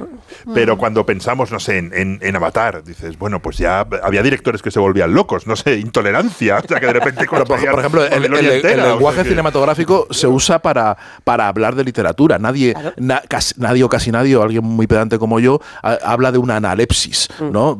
Se, se dice Pero un flashback, flashback. Se dice un flashback, pero lo dices en literatura también, ¿no? O sea, cuando eso se- esa- es- ese recurso es una analepsis. Sí, es el arte total del, del siglo XX, sin duda, y permea absolutamente todo. Y ahora está en esa, en esa- Incluso la pintura, en, ¿eh? en esa reflexión que hacíais de, de llevar a la gente a las salas, el, el melón ahora está en cómo se combina la, eh, la adhesión a la narración audiovisual que se transmite a partir de las televisiones y cada uno en su casa con respecto a la- el- el- lo que es el cine en salas, que es lo que ha imperado durante todo el siglo XX. Entonces, en esta nueva, digamos, en esta nueva, eh, en este nuevo milenio, en esta en nuestra nueva época, eh, ¿dónde está la aportación artística si realmente se le atribuye la categoría de arte mayor a las creaciones televisivas de la misma manera que costó en su día reconocer que el cine Entonces era arte mayor y no era solamente entretenimiento? Las plataformas audiovisuales es el lenguaje del siglo XXI. Yo por ahora creo que vamos por ahí, aunque solamente sea por la adhesión, Eh, yo, eh, sin, sin desmerecer lo que es el cine y, la- y el que eh, entren dentro de categorías que son próximas. Y narraciones que son próximas, tienen, no es lo mismo, evidentemente no es lo mismo. Y el otro día hablábamos de la, de la, de la alteración que supone en el Sí. concepto de la narración el hecho de que no estemos aislados, que no haya una luz apagada, que no podamos coger Sí, el móvil y tal. Entonces, eso ahora es temprano para hacer pero llevamos ya 22 años, ¿eh? valoraciones, hacer valoraciones, pero las iremos 22 haciendo años. según vayan Si sucediendo. hablamos de la influencia del lenguaje. Pero no se puede desvincular. De los hábitos culturales, sí que es el lenguaje predominante. ¿eh? Claro, y no se Pero sin ninguna duda. ¿no? Y es, y es las una extensión. y son es- tan diferentes de los videoclubs? Sí, sí que O sea, hay más cosas, pero realmente eh, yo me acuerdo de pasarme horas tratando de elegir una peli en Netflix y, y días tratando de elegir Sí, una, una- una peli en el, en el, en el videoclub. En el videoclub, y, luego de salir la con más pelis, de esa, de esa salir con más es pelis así, de las que podías es ver. así, pero la, aunque solamente sea por la, la- la- el acceso y la facilidad que tú tienes a todo el contenido, rebaja el nivel de, de- de ansiedad, ap- aporta otra, otro tipo de ansiedad, pero desde luego esa frustración que tú tenías por tener que esperar al lunes que abrieran el videoclub y poder devolver la película y coger una nueva, no lo tienes. Otra cosa es que no seamos capaces de decirnos qué ver, pero creo que, que- responde a, una frustración distinta. O sea, la, la posibilidad de satisfacer de manera inmediata lo que Pero tú es tan hiperbólico que, quieres que era la misma frustración. ¿eh? De hecho, es, equiva- es parecida, pero creo que no es la misma. exceso, Yo digo, eh, hubiera por matado por tener a mi disposición lo Sí, que tiene ahora un, mucha- un niño de nueve años. O sea, Sí. es como todo para ti. Y es imposible describirles que n- no existía, que tú ponías la tele y era lo que había. Y si el videoclub cogías una, porque además, no sé vosotros, pero a mí mis padres no me dejaban coger más de una película. o sea, yo no me podía ir con cinco películas porque era muy caro, costaba 300 pesetas cada película, eso era un capitalazo. O sea, Yo- que... y, se, y se ve, se ve, fíjate, las, eh, yo veo mucho Star Trek con mi hijo, lo vemos juntos constantemente, las viejas, las nuevas y tal. Y las nuevas, claro, las nuevas están concebidas para plataforma y tienen una, una estructura narrativa distinta, porque no están, eh, no tienen la, la inserción de la publicidad, no tienen, no están pensadas los- los- para, para esa periodicidad los actos semanal. narrativos los de la actos televisión, son distintos, los tienen otra cosa. y están, sí. están pensadas para, para verlas de, de tirón, el cliffhanger está puesto de otra forma para que le des otra vez, para el final, otro capítulo. para que le des, cosa que en, en los otros pues no, no está pensado así porque tienes que esperar una semana. Y entonces eh, ves cómo cambia cuando él eh, no entiende eh, esos recursos que para nosotros eran naturales es. de, de, de- de- de ser, de, de ver la televisión y de ver una, una serie episodio a episodio. ¿no? Y ah, em, tenemos la discusión permanente que tenemos es que solo podemos ver un episodio por la noche y hay algunos que son dobles. ¿no? Entonces son dobles porque terminaba la temporada, te dejaban con el Capitán Kirk a punto de morir y, Y que empezaba. vuelvas. Y, y- y- y y después Sí. del verano, pues ve- ve- veías que, que el Capitán Kirk le rescataban. Entonces decía, bueno, a la cama. Dice, no, que el Capitán Kirk, es- quiero saber si muere o no. Y, joder, lo, y lo tengo lo tengo al alcance saberlo porque solo tengo que darle al Claro. botoncito y saber qué pasa con el Pero Capitán no lo Kirk. consientes. Y no, lo- no, no, porque quiero disciplinarle No, en, muy lo- Me lo antiguo. muy bien. En lo No, antiguo. Es decir, no, cierta- y le, y le- y le- y le digo, digo los niños, los niños que claro. vieron esto cuando lo emitieron se aguantaron y se, y se quedaron to- se pasaron todo el verano sin saber si el A mí me Capitán Kirk vivía o no. sobre mí mismo y sobre mi jurisdicción, que trato de controlar también mi propia jurisdicción y, y, y mi truco es eh, ver los cinco minutos del eh, episodio O sea, siguiente. te das como un teaser, ¿no? Y paras. No, que es cuando Tío, ya se ha, resuelto, se ha resuelto la duda del capítulo anterior y ya apago. y ya te quedas Me, satisfecho. está- me ha pasado con Javi Valley, que estoy viendo Maravilla la serie, por primera favor. temporada. La había visto ya, le decía el otro día a Rosa que una de las características que tiene el deterioro del tiempo es que no me acordaba de nada. Qué bien. Digo respecto a- al desenlace de las tramas. Claro que me acordaba de cosas, pero no las cosas... Yo lo que me que- acordaba es que la policía la que mataron era la de Gentleman Sí, Cuando la vi, digo, sí. Yo la, eh, creo que lo he contado en alguna ocasión. La gente tiene eh, imágenes de santos o de su familia encima de la mesa. Yo tengo una foto de Sally Wainwright para ver si se me pega algo, de verdad, Y eso de la que es muy creadora. fea. Bueno, y con- está con un gato, es una señora maravillosa. Otra de las, el de lo que decía Sergio, eh, mm, hay otra cosa que pasa con la gente joven es que cada vez que ven una película esperan que haya una segunda parte, una secuela. O sea, tú ves la diligencia con un niño de nueve años y dice, ¿y no hicieron la diligencia 2? Claro. Sí. Ay, pero mira, juro, pero una, seguir una viendo cosa, los bueno, personajes. una, una cosa de, de las series antiguas de que, que televisión. todo el cine posterior es la diligencia 2. Sí, sí, una- eso también es Una cosa que no entienden son las pausas para publicidad, ¿no? Que hay un momento que termina, chan chan, hay un fundido en negro y entonces sigue la acción donde la han dejado. Y dicen, ¿Y ¿qué es esto? o sea, ¿por qué? ¿Qué ¿Por qué, es esto, por qué no? han parado aquí? Yo le digo, Un no, día- porque aquí metían publicidad. La publicidad es súper día complicada. Un día le tienes que poner para que ya se le, le explote en la cabeza las calles de San Francisco. Bueno, bueno, bueno, qué Y maravilla. entonces cuando vea acto 1, acto 2, acto 3 y luego epílogo. dentro de Lo la a propia serie. O Colombo. a flipar. Sí, No, ¿cuándo y- cumple aniversario de las calles de San Francisco? Y Bien luego es traído, Rosa, vamos a la ver. velocidad de las cosas, eh, porque tengo la experiencia también familiar, no vamos a a ir aquí nuestros secretos de familia, pero, pero inculcar a mi hijo que viera el silencio de los corderos y lo estaba viendo en el avión, en el iPad y, y le veo que al mismo tiempo tenía El móvil. el móvil. Claro, jugando. Y le digo, pero este juego de doble pantalla, no entonces me respondía que es muy lenta. Entonces, mientras veía la película, jugaba a otra cosa. Hay un episodio de Luis, de Luis, de Luis Así que no la te hija- gusta nada. Claro. No, no, y no puedes verla, ¿no? No Claro. puedes verla, ¿no? Son, perdona. Ah, es que no, que hay un episodio de Luis donde en un teatro donde la niña, La niña está, está- viendo- está sí. con el móvil y, y las razones por las que está con el móvil. Y luego, sin embargo, la niña le da una leccioncita al padre porque Sí, sí, esa sí. serie siempre termina por donde no esperas. Qué maravillosa es Luis. Bueno, vamos a, a- a ver qué nos cuenta Miguel Venegas, que es una sección que nos gusta mucho y que después nos va a dar pie para hablar de unos libros de fútbol que tiene Rosa anotados. Nada menos que de Josh Best y después el libro que ha escrito Carlos Marañón sobre fútbol y, cine. Que, y otro claro, más, y otro más. En su portada aparece eh, Evasión auditoria, Sí. pe- pero hace memoria de muchas más No, películas no, hay, hace- hay películas que yo cojonantes. ni siquiera recordaba, y gustándome mucho el fútbol y el cine, por cierto. Si el nombre de Rovaniemi te es familiar es porque te ha llegado la última moda de los viajes prenavideños, visitar la casa de Papá Noel. Rovaniemi es la capital de la Laponia finlandesa, una moderna ciudad de 60.000 habitantes situada a 8 kilómetros al sur del Círculo Polar Ártico. Y allí, en el Polo Norte, viven felices los renos y los pinos nevados, las cabañas de madera y los ancianos barbudos que hacen regalos a los niños cada 25 de diciembre. Dicen que todo empezó con Eleanor Roosevelt en 1950.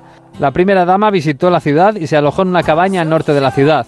El mundo miró a Rovaniemi y la historia de Santa Claus encajó como por arte de magia. La cabaña se quedó allí y allí sigue. Alrededor se levantó un hotel pintoresco y una gran casa donde Papá Noel podía trabajar a destajo cada temporada de otoño. En 1985 se inauguró Santa Claus Village, la residencia oficial autoproclamada del gordito bonachón con pijama mullido.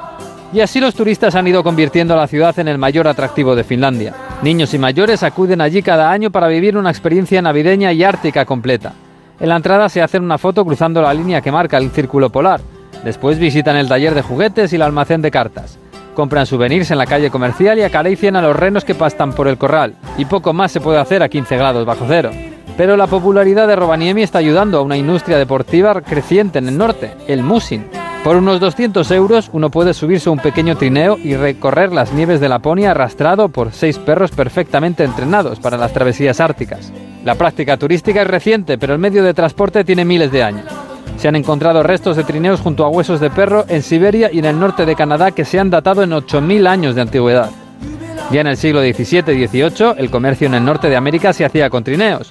Incluso la última fiebre del oro en el siglo XIX tuvo los huskies y el río Yukon como protagonistas. Roald Amundsen se convirtió en el primer humano en alcanzar el Polo Sur en 1911 y lo hizo gracias a sus perros. Su competidor Robert Scott lo intentó con ponis siberianos y murió en el intento. Lo llamaron Musin por los franco-canadienses que gritaban Mus, marcha a los perros. Cuando llegaron los ingleses a Canadá, la palabra se quedó y el deporte mantuvo el grito, aunque ya no se usa. Hoy en día la federación trata de unificar un calendario mundial y presentarse a los Juegos Olímpicos de Invierno como una disciplina propia. En 1932 ya estuvo presente como deporte de exhibición. Hay cuatro carreras principales, dos en Alaska, una en Noruega y otra en los Alpes. Y este mismo año el español Iker Azcoidi se proclamó campeón del mundo. Dicen los expertos en transporte y caza en el Ártico que los perros están volviendo a sustituir a las motos de nieve porque son más fiables y nunca se verían. El musin está de moda en Navarra, Andorra y en las laderas cercanas a Baqueira y Astún. Se puede descubrir con solo subir al Pirineo español. O se puede buscar a Papá Noel por la Laponia de Rovaniemi, tirado por seis perros verdaderamente árticos. Muchas mujeres mayores de 65 años se han acostumbrado al control, la amenaza y la humillación. Hoy mismo es el día para jubilarse de este maltrato. Llevar muchos años aguantándolo no es una razón para seguir sufriendo. Pide ayuda, da el primer paso. A3 Media Televisión, la televisión de un gran país. Antena 3 Noticias y Fundación Mutua Madrileña. Contra el maltrato, tolerancia cero. En esta siesta soy un ciclón que tengo un extra de ilusión. Cocinaré para 32 con un extra de ilusión. Dame un cupón o mejor dame dos que quiero un extra de ilusión. Por 10 euros cupón extra de Navidad de la 11 con 75 premios de 400.000 euros. El 1 de enero, cupón extra de Navidad de la 11. Dame un extra de ilusión. A todos los que jugáis a la 11, bien jugado. Juega responsablemente y solo si eres mayor de edad.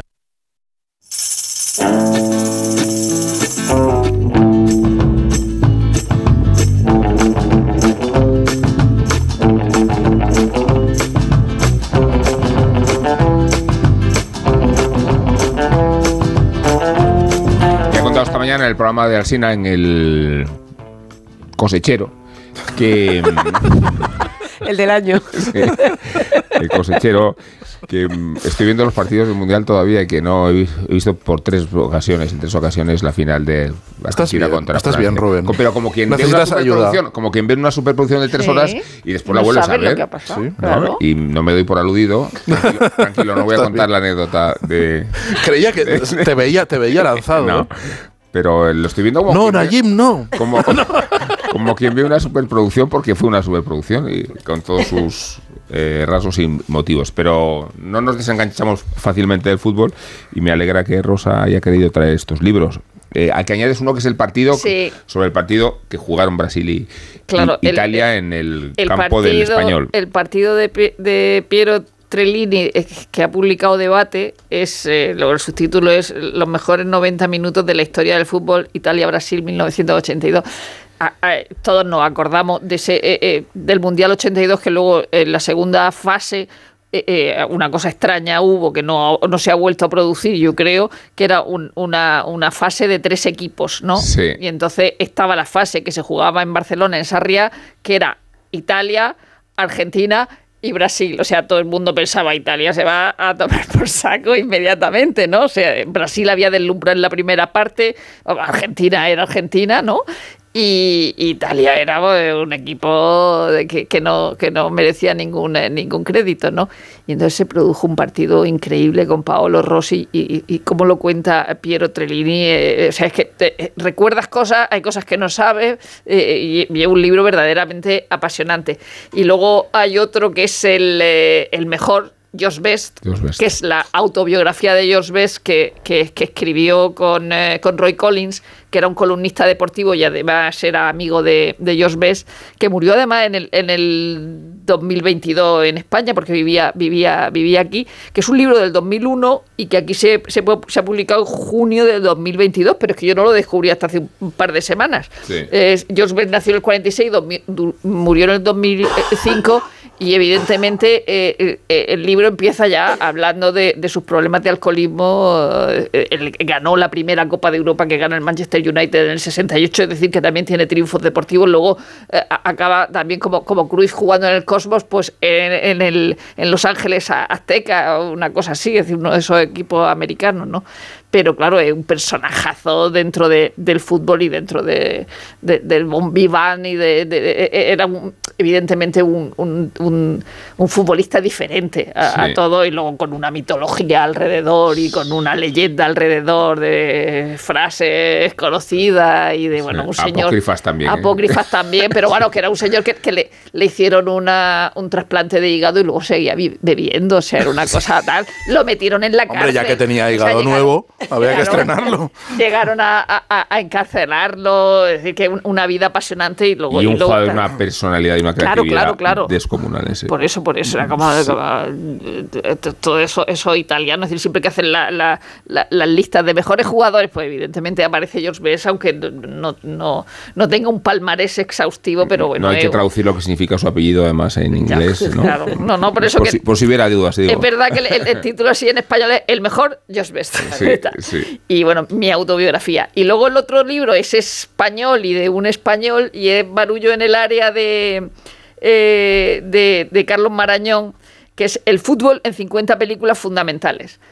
Y, y es verdad que las películas a veces son eh, películas que a ti se te ocurren, a nosotros se nos ocurren como, como 11 pares de botas, como Evasión o Victoria, como Volver a empezar, donde sale el Sporting de Gijón y sale Maceda, acor- acordado. Eh, eh, quiero ser quiero ser como Beckham y, y- y- y todas Sí. esas películas que sí se nos ocurren, pero luego hay otras que pues, yo la verdad es que las desconozco y luego, por ejemplo, hay una cosa muy curiosa y es un documental del año 2014 que es el peor equipo del mundo, que es Samoa Americana.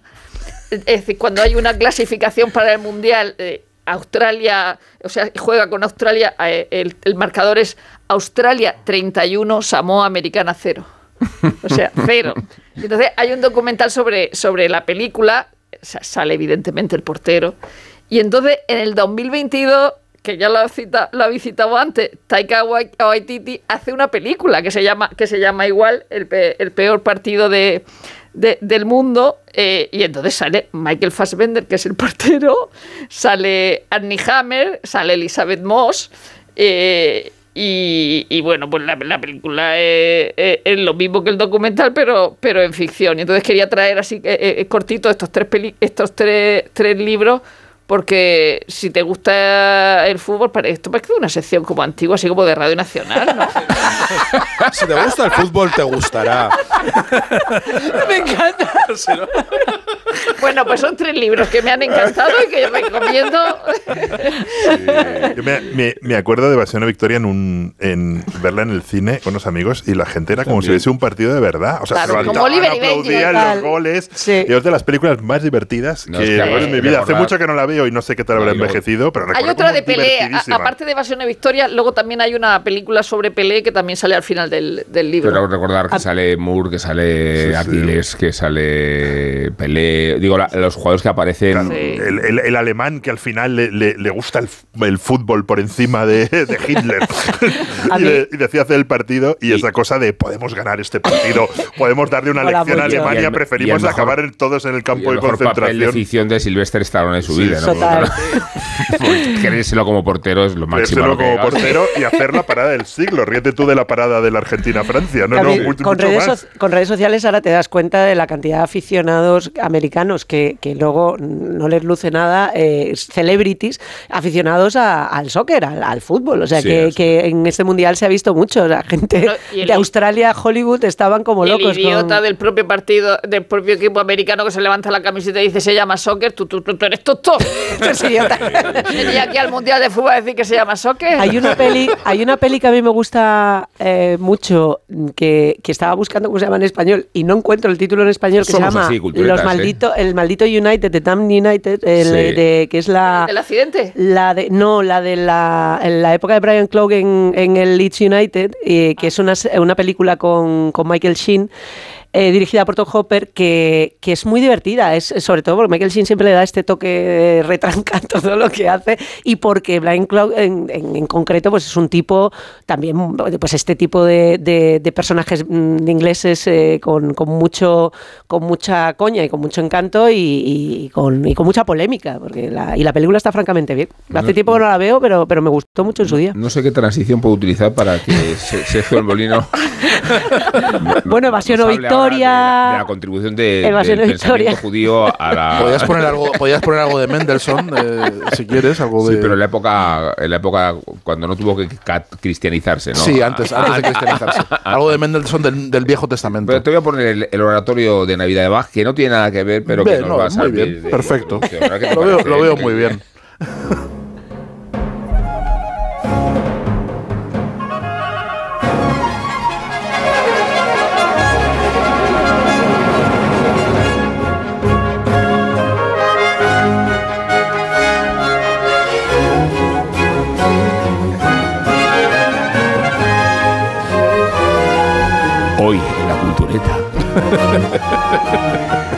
Sergio del Molino nos presenta sus lecturas favoritas. es el libro del que no pudo hablarnos y que ahora merece nuestras atenciones. Y que se titula. Se titula Genio y Ansiedad. Genio y Ansiedad. Es un libro delicioso, escrito por Norman Lebrecht, que habla de. El subtítulo es muy clarificador, dice cómo los judíos cambiaron el mundo.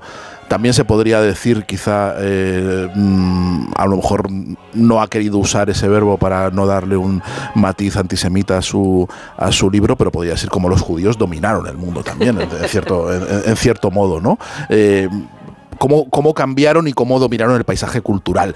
Eh, es un, un ensayo mm, de un crítico musical, Sí. que es Sí. Lebrecht, sigo en además, es un tipo eh, muy interesante eh, y además pues un- con una no- conciencia, una autoconciencia de, de, de su condición judía muy, muy fuerte y que le ha llevado a escribir un ensayo que ahonda en una idea que ya viene mm, asentándose desde el año 19, desde que salió eh, por primera vez en un artículo eh, que hablaba de la preeminencia judía en la cultura europea, ¿no? Y de cómo eh, buena parte de la, de, la cultura y de la ciencia, e incluso de la política, estaba protagonizada por judíos que habían sido revolucionarios en sus campos y que habían cambiado la percepción que tenemos de las cosas.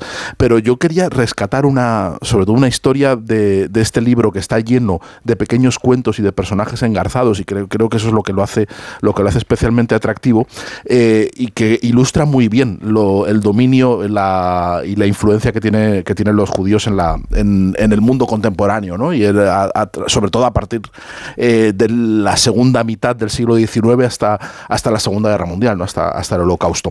Eh, y hay mm, un cuento, un episodio que, que transcurre en París, justo después de la, de la Comuna de París, que...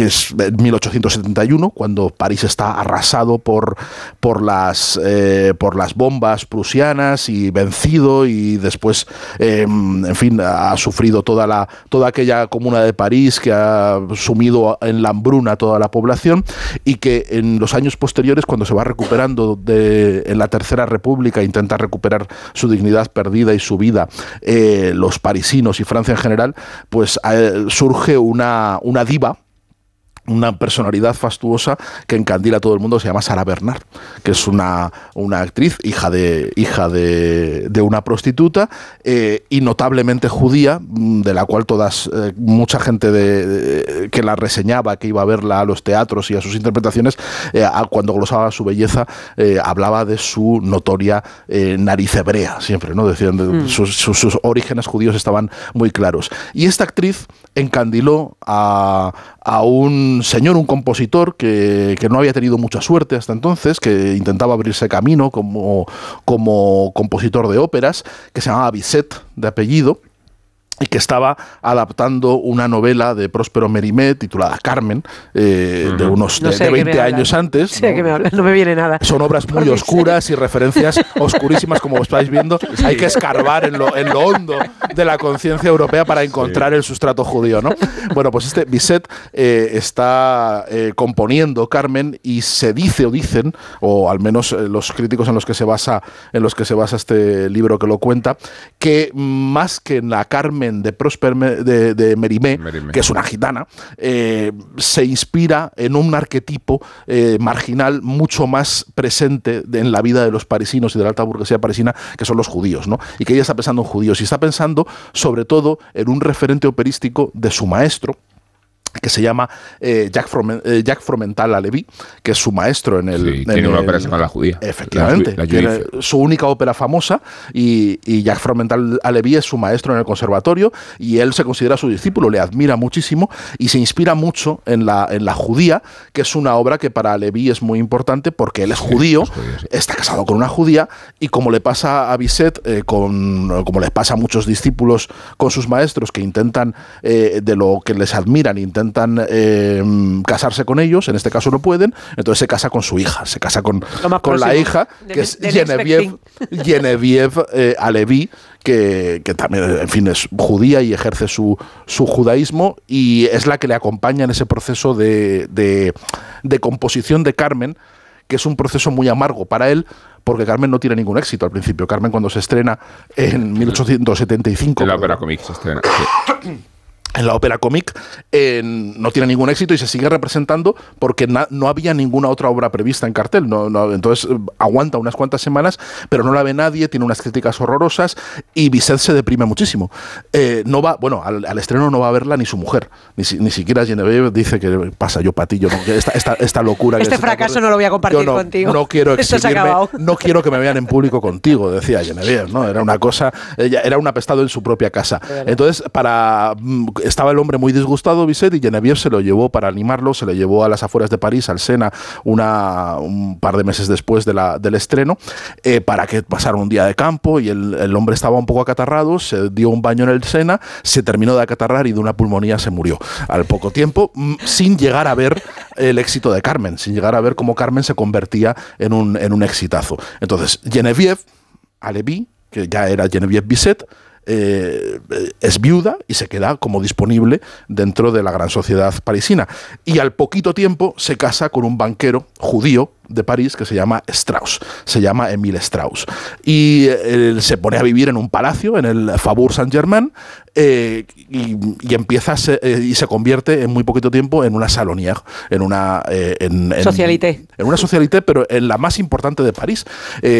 Funda un salón donde toda la gente que mola de París y de Francia tiene que pasar por ahí, ¿no? Todo el mundo, todos los políticos, los literatos, los actores, las sopranos, todo el mundo tiene que pasar por el salón de, de, de Madame Strauss, de Madame, de Madame Strauss, que ya, que ya es famosa, ya es conocida eh, en, en ese sentido, eh, y va atrayendo todo tipo de talentos, hasta el punto de que un- una, una tarde llama a su puerta un chavalín eh, que es el hijo de, un reputado médico, no es un, no es un gran burgués, es el hijo, su prestigio viene a que, a que es el hijo de uno de los cirujanos más famosos de París, que es famoso por eh, haber patentado o haber llevado, eh, haber desarrollado una técnica quirúrgica de operación de la, de la próstata y, eh, lo- y le había valido Volvemos con las operaciones. Y le había valido, sí, sí, claro, pero que es que esto, esto era, era una prostectomía. Entonces, esto, mm, como su- esto en París le había valido eh, el, el apelativo de que su, su operación se llamaba proustectomía, porque era el doctor Proust, era el doctor Adrien Proust. Entonces, bueno, como era el, el- el hijo del eminente doctor Proust, este chavalín le dejan entrar en el, en el salón e impresiona eh, inmediatamente a, la- a- a Madame Strauss, se hacen muy amigos eh, y, y- y además comparten el los orígenes judíos, esa, esa sensación que tienen ellos de estar muy integrados en la sociedad y a la vez sentir el rechazo y el antisemitismo ambiental de ese, de ese París. ¿no? Se, se entienden muy bien los dos y el chaval pues en el, en el salón de Madame Strauss se siente donde realmente se siente en su sitio, en su casa, donde él brilla y donde tal.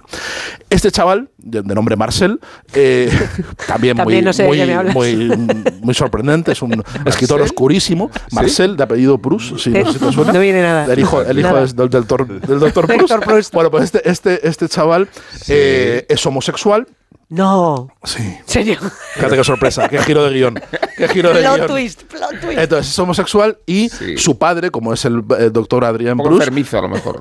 eh, bueno, un poco enfermizo después, sí, pero sí. progresivamente. En ese momento todavía no, que es un chavalín, estamos hablando de que tiene 18, 19 años. Eh, y su Vale. padre Luego te lo su padre, Adrián, Adrián Proust, eh, que tonto no es, pues se da cuenta de que su hijo es homosexual, se da cuenta y no le hace ninguna gracia. No le hace ninguna gracia ni a él ni a su madre. Entonces empiezan a tener peloteras, porque él sí que se crear firma. Le, le buscan novias, pero no hay forma de que el, Sí. el chico se empareje con nadie, ni que entre en el Le burdel ni echaban a a la fuerza. perrina, le echaban a la No, le daban no le- 10 le ni la daban 10 olía, ¿no? francos y le mandaban al burdel. Y él se gastaba los 10 Que es francos lo en otra cosa. O sea, no, evidentemente era.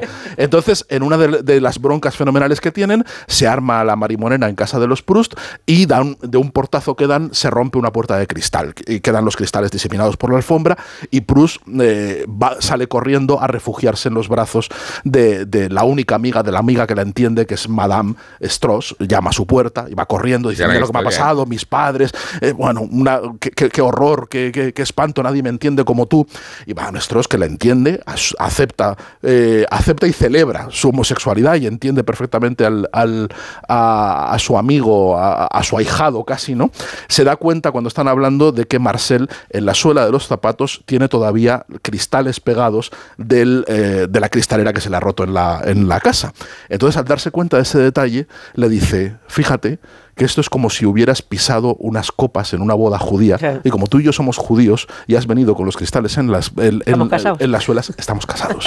Dice, ya estamos casados y vamos a ser ya, vamos a estar unidos para siempre Una magnífica en un rito que solo ellos entendían, en, una, en un sobreentendido que solo ellos entendían porque ningún otro burguesote de París iba a entender esa alusión a la cultura judía. ¿no? Eh, y esta es una de las muchas historias y de las muchas eh, Sí. concatenaciones de personajes que, Me has que hace no- Norman me voy a No, leer el libro. Es Yo me, lo, maravilloso. yo me lo he maravilloso. comprado y no lo he podido nada más que ojear antes de, Maravilloso. antes de venir, pero hay una hay un vínculo también con lo que estábamos hablando antes, que era algo del fútbol, que cuenta una especie como casi de parábola eh, tradicional judía en el, en el prefacio, que dice que estaban unos chavales eh, de la Torá jugando al fútbol y que el rabino les llamaba la atención y decía, pero ¿por qué estáis dándole patadas a un balón pudiendo estar, pues yo qué sé, eh, estudiando el Talmud y, y- y filosofando y aquí debatiendo de tal? Y entonces le, le, Pues le Monty Python reúnen, esta total, escena, ¿eh? es completamente de los Monty Python y espérate, Ya, espérate que termina- espérate que termina Monty Python. total Monty Python. Entonces eh, le- se ponen a jugar con él, le llevan a partidos y tal, y al tiempo el rabino dice, creo que he llegado a la conclusión perfecta para solucionar este enfrentamiento de los dos equipos, que cada equipo tenga una pelota y que le den patadas cada uno a la suya y ya terminarán de no enfrentarse, lo cual es, dice mucho de lo que el humor y además comentábamos que, que los chistes que va lanzando Norman Lebrecht, que es el, Lebrecht, que es el, el autor, se los va riendo él mismo, o sea, tiene como una, una narración muy divertida, eh, muy como de, de ahora, de, de lanzar los chistes y al mismo tiempo poner jaja, jiji, es que soy, esto es un chiste, pero bueno, vamos a seguir con la historia. Claro, pero- lo poco que he leído me encanta. El libro, Es el libro es de las entretenidísimo. Yo cuando lo recibí dije voy a leerme un, un capítulo así eh, de pronto. Y, eh, cogí ese de, de la hamburguesa del zar, que, donde cuentan cómo empiezan los pogromos en, en Lituania y, y luego acaba en, Estados Unidos, en Nueva York. Entonces acaba eh, con la, la, la rivalidad de Schiff, que, que era judío, y es que es el abuelo de Dorothy Schiff, la dueña del New York Post después, y, y Morgan. Y entonces eh, dice que Morgan, que, que odiaba a los judíos fundamentalmente, JP dice, Morgan. JP Morgan, Morgan construye el Metropolitan Club del que están excluidos los judíos. Funda la Metropolitan Opera donde los judíos tienen prohibido alquilar parcos y el Metropolitan Museum donde se rechazan sus donaciones. Dice, Metropolitan en Manhattan quiere decir libre de judíos.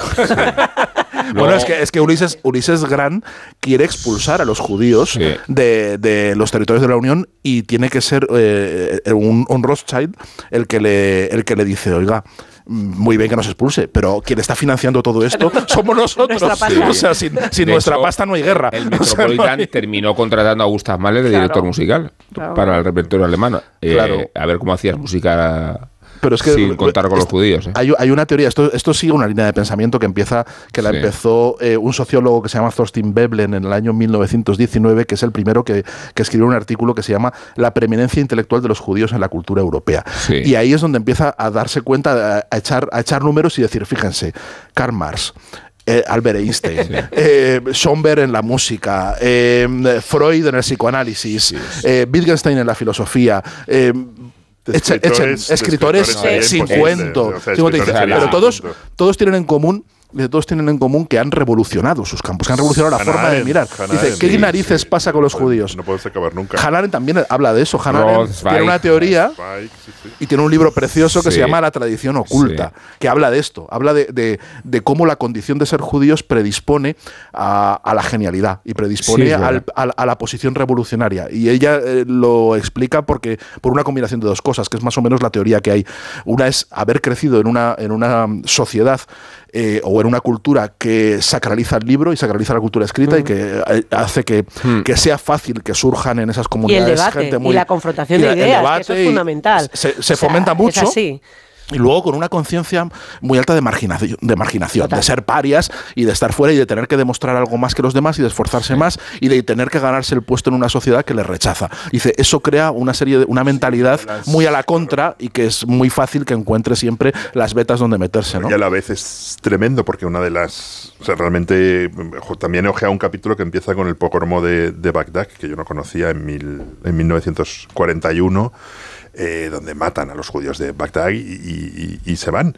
Y es verdad que luego, bueno, luego sigue visto con la conferencia de Bansi y acaba con Casablanca, que nunca entenderé por qué también es uno de los bestias negras de, de, de la cultureta. Pero, no, no, no, no, no, no, en absoluto. pero es Sí, sí, verdad sí que es. No, me que encanta es- Casablanca. que la cultura judía europea es una cultura desaparecida. En lo que hay en Israel es, es diferente, o sea, no, en la cultura no está, no está Sí. desaparecida en absoluto, pero la cultura judía europea el- Se trasladó a Estados mismo, Unidos. Sí. Se trasladó Todos. en parte a Estados Unidos, en parte a Israel, que es una sociedad eh, muy, sí. muy, muy diversa, donde hay judíos de, de- de- de todo el mundo, de culturas y, y lenguas muy diversas. De hecho, se inventó esa cosa maravillosa de inventarte una lengua franca Sí. de, de- Sí, de cero. Yo creo que es. es la Sí. única vez en la historia que una lengua inventada, digamos, el, el Claro, hebreo ha, ha- ha funcionado, porque es la única manera de hacer funcionar esa sociedad. Es donde que cada uno cuando habla- hablamos de las religiones monoteístas, eh, en cifras, eh, la población judía son 13 millones, Sí. la musulmana son casi 2.000 millones. Sí, no, no, son, Y- son y- cuatro gatos. Son cuatro Mm. gatos. La poco. mayoría,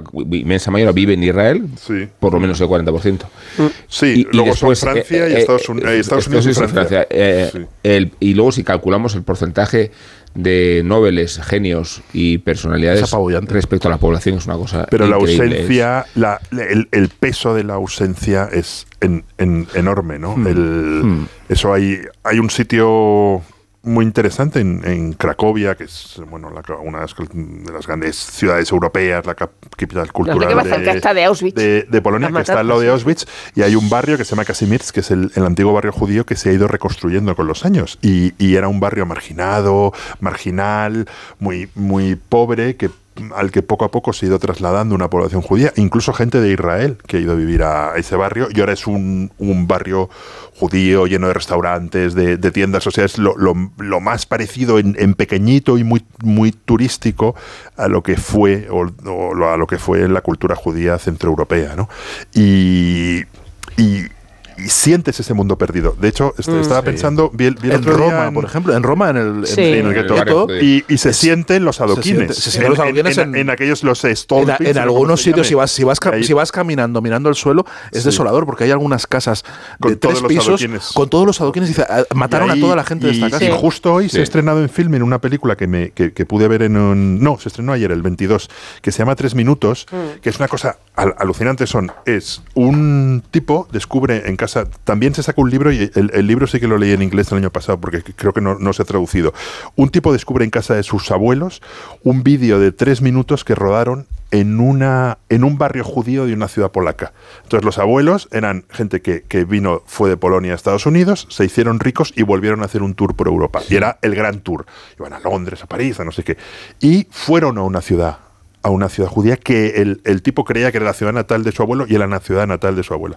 Entonces son tres minutos que reflejan un mundo perdido, ¿no? Y, y que, y que reflejan las sonrisas, la cotidianidad de algo, está rodada en 1938, de un mundo que va a desaparecer. De hecho, todos los judíos de esa ciudad, menos 10, fueron, fueron exterminados, ¿no? Eso es un y, librito- y es un documental maravilloso de una hora y diez que recomiendo muchísimo, porque lo que hace en ese documental es analizar cada detalle de la película. Todo. Y, y todos los misterios que revela y todo ese mundo desaparecido donde de vez en cuando habla un testigo que aparece ahí, dice, yo aparezco allí, me fui antes, pero este no sé qué, no sé cuántos. Sí. Mira, y es el mundo desaparecido. Hay un librito de crónicas mm, de, que es de mis favoritos, de, De de uno de mis Roth, Joseph sí, Roth, sí. que es de Judíos Errantes, Judíos Errantes, que que es... publicó eh, Mario Musnik, una de las tantas cosas Sí, que ahora está, Mario está- antes está que en nadie. acantilado, se puede, se puede, está muy accesible, como todo Joseph Roth.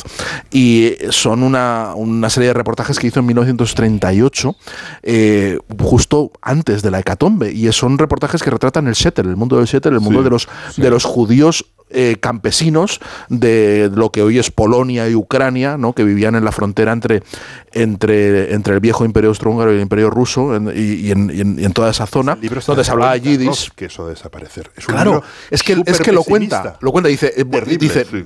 tengo mucho interés por visitar todo esto porque estoy, soy consciente de que estoy Esto retratando un mundo que va a desaparecer. Y efectivamente desapareció un año después. No, no os Un año, de verdad la película esta de los tres, Tres minutos, minutos. Que, que- que dura una hora y, veinte, y es una hora y veinte analizando tiene una tres, pinta. tres Mm. minutos de, de película familiar restaurada por el Museo del Holocausto de Washington. Sí.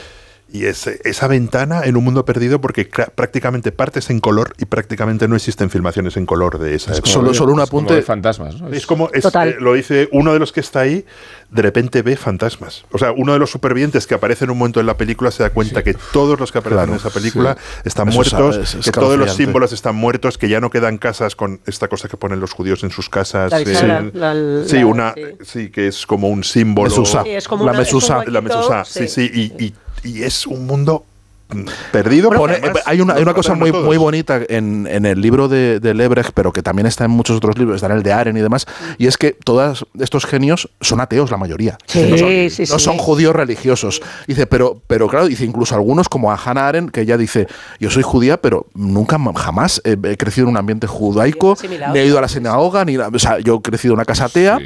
y en una y- pero lo, lo bonito de, de, de Lebrecht y de otros eh, estudios y que Arendt también hace es rastrear las huellas de, de la cultura judía en todos estos judíos llama ateos tre- tres y- minutos y, y algunos cristianizados y, y pone mm, gestos mm, gestos mínimos ¿no? de, de- de cómo encuentran en algunos versos eh, resto- rastros de plegarias populares Claro. dice que son inconscientes que son casos porque han crecido porque se las han oído a su madre porque se las han oído a sus padres han crecido en esa cultura y les ha permeado y está dentro de sus Claro, pero la, obras, la ¿no? Y está reivindicación de su del de rastro cultural de la, de la religión es evidente. En ese sentido hay una serie que se ha estrenado completamente de tapadillo, nadie le está haciendo caso, que está en Disney Plus, que se llama El Paciente. que Sí, yo es estoy viendo, thriller, yo la estoy viendo. pues Es maravillosa. Es buenísima. Y, es, Maravillosa. y- y ¿De qué tiene va? mucho que ver. Pues. Es un poco. Stephen King, ¿eh? Es el, el coleccionista entre un paciente y un psiquiatra.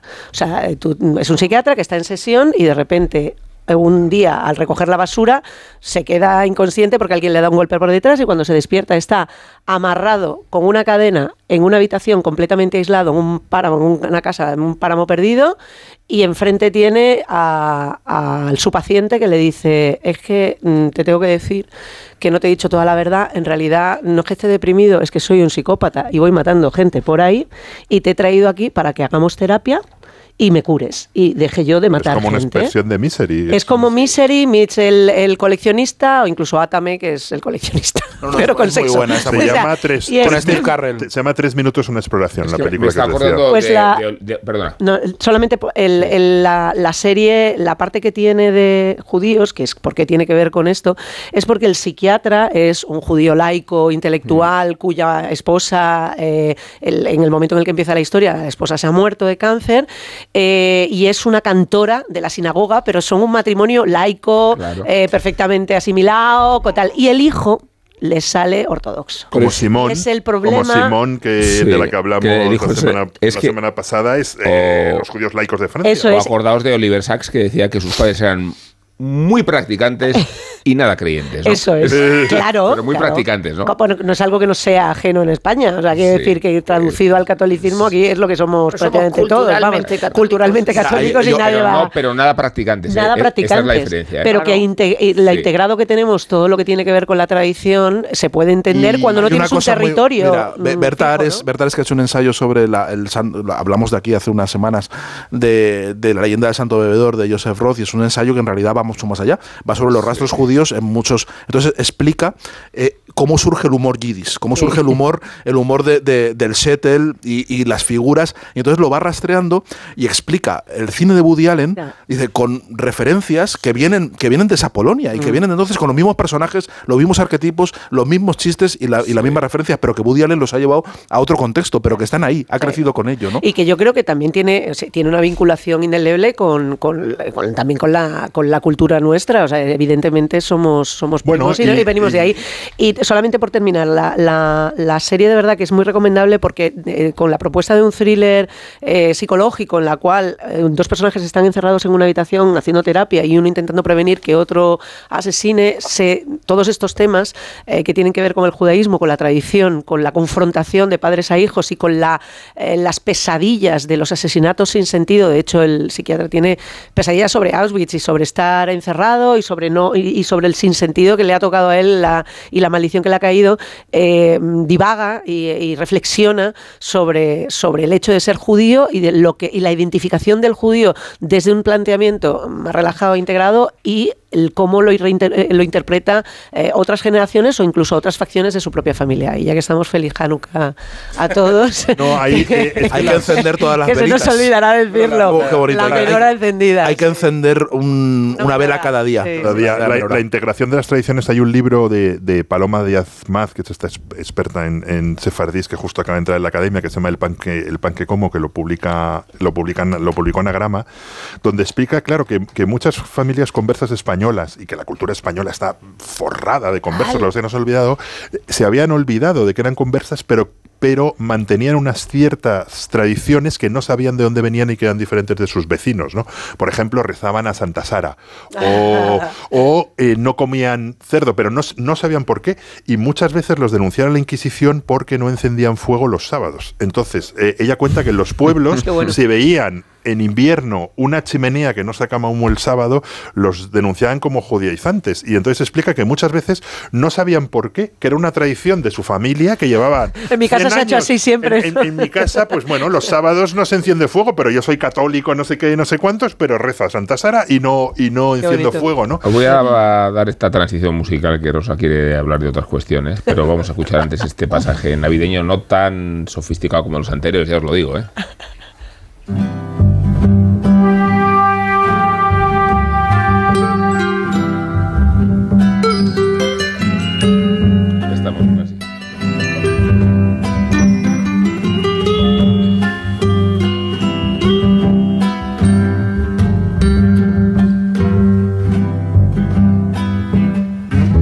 La Navidad que les cuento no tiene luna. Se va tiznando en la noche de Juan Laguna. Se va tiznando en la noche verdad es que Rosa, esta música nada tiene que ver con el libro del que Nada. nos vas a hablar, ¿no? Pero Nada, nada, no, no, es quería- una cortinilla. Quería antes de que se acabara 2022 que, que- que- Sí. que había do- do- dos aniversarios que colar sobre dos figuras monumentales. Eh, una es C.W. Ceram, eh, que, que murió en el 72, por tanto son 50 años Ese sí desde que su, redonda, Isabel. desde su redonda. muerte, y Jacques Barsun, que hace 10 años de su muerte. Claro, estos son. Entonces, eh, sabes que Cerán es el autor de Dioses, tumbas y sabios y, y uno de los mayores divulgadores, en este caso de la arqueología, pero además no partiendo desde la, la erudición del académico, ¿no? Es como Indro Montanelli cuando hace sus libros de historia, es decir, era periodista, Cerán era periodista.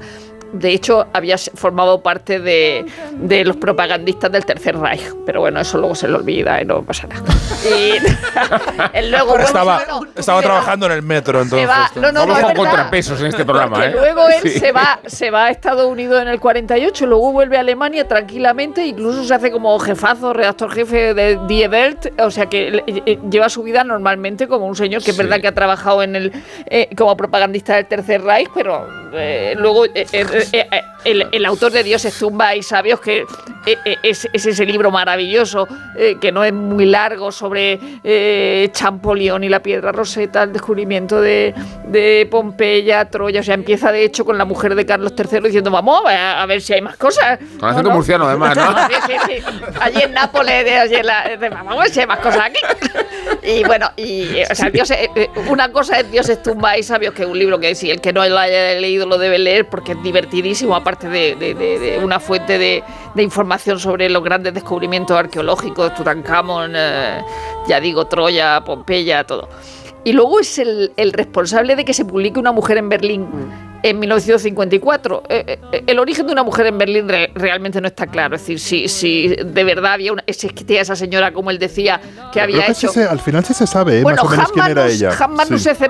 En la, en, la, en la edición española eh, lo Dice cuenta, quién era, ¿no? sí. Y entonces cuentan, pues bueno, y es un libro fundamental sobre cómo el final de la Segunda Guerra Mundial y cómo lo viven los alemanes, sobre todo las alemanas que están en Las Berlín con las sí, es violaciones de los gran libro de los de los soviéticos, el gran libro. Y luego el otro es Jack Van Zoom, que, eh, y el libro ese del amanecer a la decadencia, que tiene 6.637 páginas, que yo es un libro que no he conseguido todavía terminar, pero bueno, que es un libro que leo continuamente, así como, como Borges la enciclopedia británica, ¿no? Yo lo cojo de vez en cuando y, leo, y, él eh, viene de- de- del Renacimiento a, la, a la de- del Renacimiento y la, y la Reforma hasta lo que él considera ya que es la decadencia, pero no en sentido negativo, sino como el paso fundamental para dar paso a la novedad que surgirá. Es decir, porque el libro lo publica en el 2001, siendo él mayorcísimo ya, que murió a los 104 años.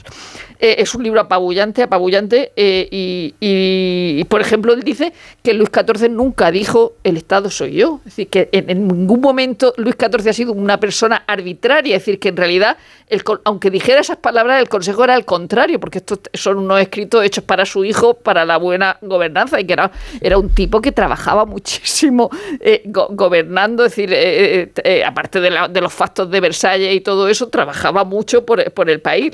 Y luego recuerda esta cosa que es maravillosa, que me encanta, y es que su madre se casó en secreto con Mazarino, que, fue su preceptor, y el que le ense- enseñó, a la, porque la madre era regente, enseñó al, al- al niño rey a, a, gobernar. Y, vamos, este es un libro que yo creo que es uno de los grandes libros de, de ya el siglo XXI, siglo XX, no sé por qué se publica en el 2001, y él, él, fue historiador en más de 30 libros de historia antes de este, que es el, Brutal, y fue el rector de, la Universidad de Columbia, y es un, personaje que yo abro los periódicos y no lo veo, y no me lo explico. Y sobre todo habiendo habido un, un aniversario como que hace 10 años que se murió. Y el, el- el libro de verdad está publicado en España y es impresionante, impresionante. De, no, que estaba eh, escuchando a Rosa de, de Una mujer en Berlín, siempre pienso en, en Marlene Dietrich en, en Berlín Occidente, eh, encarándose con Jean Arthur y diciéndole, dice, sí, dice, tú me vas a decir a mí que soy una prostituta y que me enrollo con los americanos, dice, espérate que te voy a contar Pero- cuando pasaron por aquí los rusos, justo terminado la guerra. Claro, pero fue ¿Sabes? una cosa muy secreta. Acordaros que, sa- que Por se, se publicó Una mujer en, Ber- en Berlín.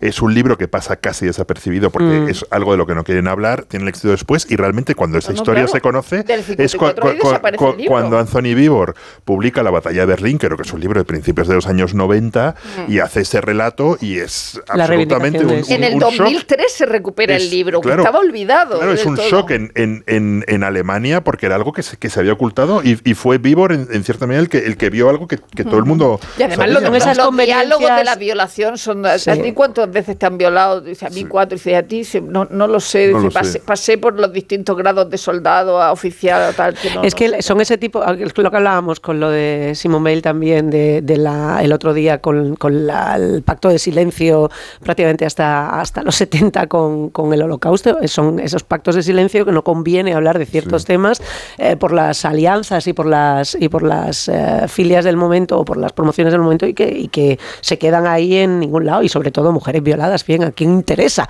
eso en He ningún visto momento? A, a Vivo hace muy poco, eh, seguro en un documental que a Rosa no le debe gustar porque aparecen todos los hispanistas. Es el, Todos, eh, Preston, todos, eh, sobre Franco, que está en Netflix. ¿Y está bien? Eh, Pero yo- Preston es que están todos. No, pero te ¿qué tal? ¿A favor, a favor o en contra de Franco? Presto no creo que esté a favor. No, en, en realidad creo que, creo que Solo Payne puede estar a favor. Igual que el libro de Creso, insisten mucho eh, en una vigencia de Franco en nuestra sociedad que yo creo que es alucinatoria. Sí, eh. yo creo, yo, yo creo que es alucinatoria y además y, ju- y justificativa de sus carreras. También, ¿no? Sí, En buena medida. todos Es- están es- en, el momento, en el momento en el que se constate eh, que la- el peso de Franco en la España actual no es tan grande como el que ellos dicen, se les desmonta, o sea, les, No, les hombre, echan, de sus cátedras. eh, Kers- o sea, Vivora apenas escribió el libro de la Guerra Civil Española, que este, creo que es su peor Y Preston libro, pero tiene su una peor libro no biografía. Sí, absoluto. Preston tiene la pero biografía del tocha. rey y de Preston tiene 550 Sí, bueno. libros. aparecen todos ellos rosa para que lo sepas, eh, pero todos. eh. Ya, ya, ya. Y, y insisten, yo creo que el documental tiene pasajes muy discutibles. Además, si cuestionas un documental ¿Cómo se titula? Franco, Pero es, ese documental- es Franco, está en Netflix. Es horroroso ese documental. Sí, pero entonces si Pero lo hace tiempo cuestionas... que lo vi, sí, sí. pero- Es porque estás a favor. Si lo cuestionas Sí, es es porque estás a favor. Eso es. es, si lo cuestionas, ah, es que simpatizas Ah, con claro, Franco. pero, toda la vida. pero eso es Carmen Calvo diciendo no puedo votar con las derechas. Dice, Claro. si tú estás en contra de la ley, vota en Vota en contra de la ley, ley. no porque las derechas voten a- en contra tú no puedes hacer lo mismo. Eh, somos ex- libres. Exactamente, somos libres. No es que me acuerdo de No vivo somos. porque es que yo acabo de ver el documental, mm, lleva tiempo, pero Sí, no lleva acabo de tiempo, ver. sí, Estamos sí. aquí haciendo memoria de lo no tratado y no publicado para una cosa que he metido yo. Sí, sí, sí, sí. Tampoco es cuestión de tratarme así de Está mal, bien, ¿no? pero vamos, no, es una no recomendación. Es Se una acabó no el programa. No, no, tratábamos mal a los hispanistas, ¿no? A ti. Se, acabó el no, programa ¿en y serio? como, y como se acabó el programa lo hacemos siempre con JF León, que dice que hoy tiene cosas que contar un poco más comprometidas.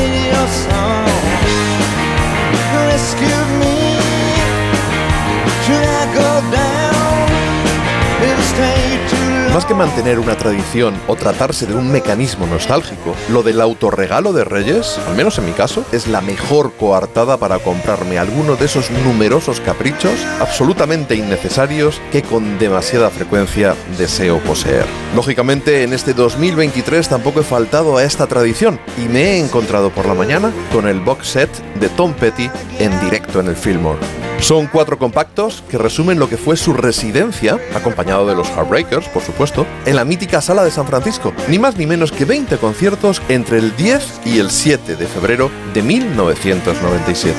Cuentan que Tom Petty, harto de actuar en grandes recintos y de tener que interpretar siempre sus grandes éxitos noche tras noche, llamó al Fillmore y textualmente les dijo, I just wanna play. Y es que simplemente quería divertirse, tocar lo que le apeteciera ante esos mil fans. Y sobre todo, interpretar muchas canciones de sus artistas más admirados, que le conectaran, que le recordaran sus raíces, el motivo por el que siendo un quinceañero decidió entregarse en cuerpo y alma al rock. En principio prepararon 57 canciones, aunque acabaron tocando 85 diferentes e interpretando al menos una nueva cada noche. También subieron al escenario algunos invitados, el bluesman John Lee Hooker, uno de los más grandes del rock and roll de los 50, Carl Perkins, y Roger McGuinn de los Birds.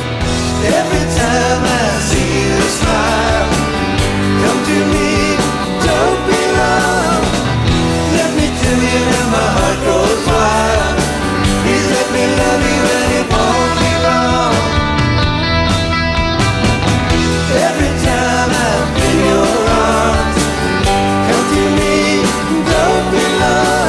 En definitiva, fue una auténtica celebración del rock a la que cualquier fan de Tom Petty nos habría encantado asistir. Y este box set es el perfecto placebo, porque con la luz apagada y los auriculares a todo trapo te transporta al Fillmore. Además me permite fantasear con recorrer el backstage gracias al pase AAA que incluye ese mítico Access All Areas.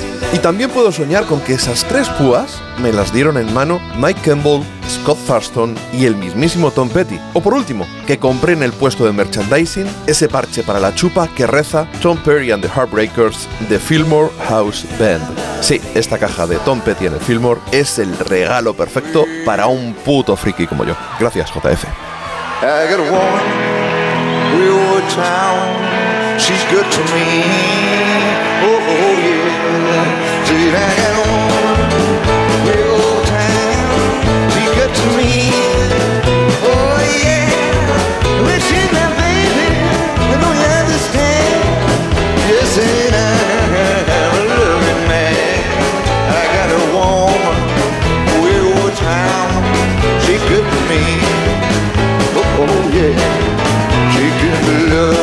Bueno, hasta aquí hemos llegado, ¿eh? Y no ha sido poco. Esperemos, como decía Willy, que los oyentes no se hayan entumecido. Willy estaba un poco entumecido, sí. sí. Los oyentes no sé, pero Willy. Fijaos que quien, ha, quien sea runner ha podido hacer una maratón casi. Sí. Sí, no, considerando que... Los nueve, ¿no? No, han bajado del récord en cuanto está. No lo sé. ¿Sí? Yo qué sé. Yo debería saberlo. ¿eh? Bueno, que Isabel Vázquez, muchas gracias Muchas de nada. por tu presencia en estas instalaciones. Nos vamos a ver ya, bueno, el día 6 estaremos. El, el 30 hay un programa que se ha hecho con retazos de mucha calidad. El 6 estaremos aquí, ¿no? Con todos vosotros. Por tanto, estará también Rosa del Monte, estará Sergio del Molino. Muchas gracias a Di Fernández Marcos, que es nuestro técnico hoy, a María Jesús Moreno, que es nuestra productora, a Ana Ramírez, que es nuestra guionista. Y a mí mismo, en nombre de mío, pues, pues Y ahora buen que no amor, me Rubén ¿verdad? Amón, feliz Eh, Navidad. ¿Verdad? Venga, feliz, feliz Navidad, vamos, boicoteemos, feliz, feliz Navidad. Navidad. Feliz. Navidad a todos, eh. Todos. Adiós. Feliz.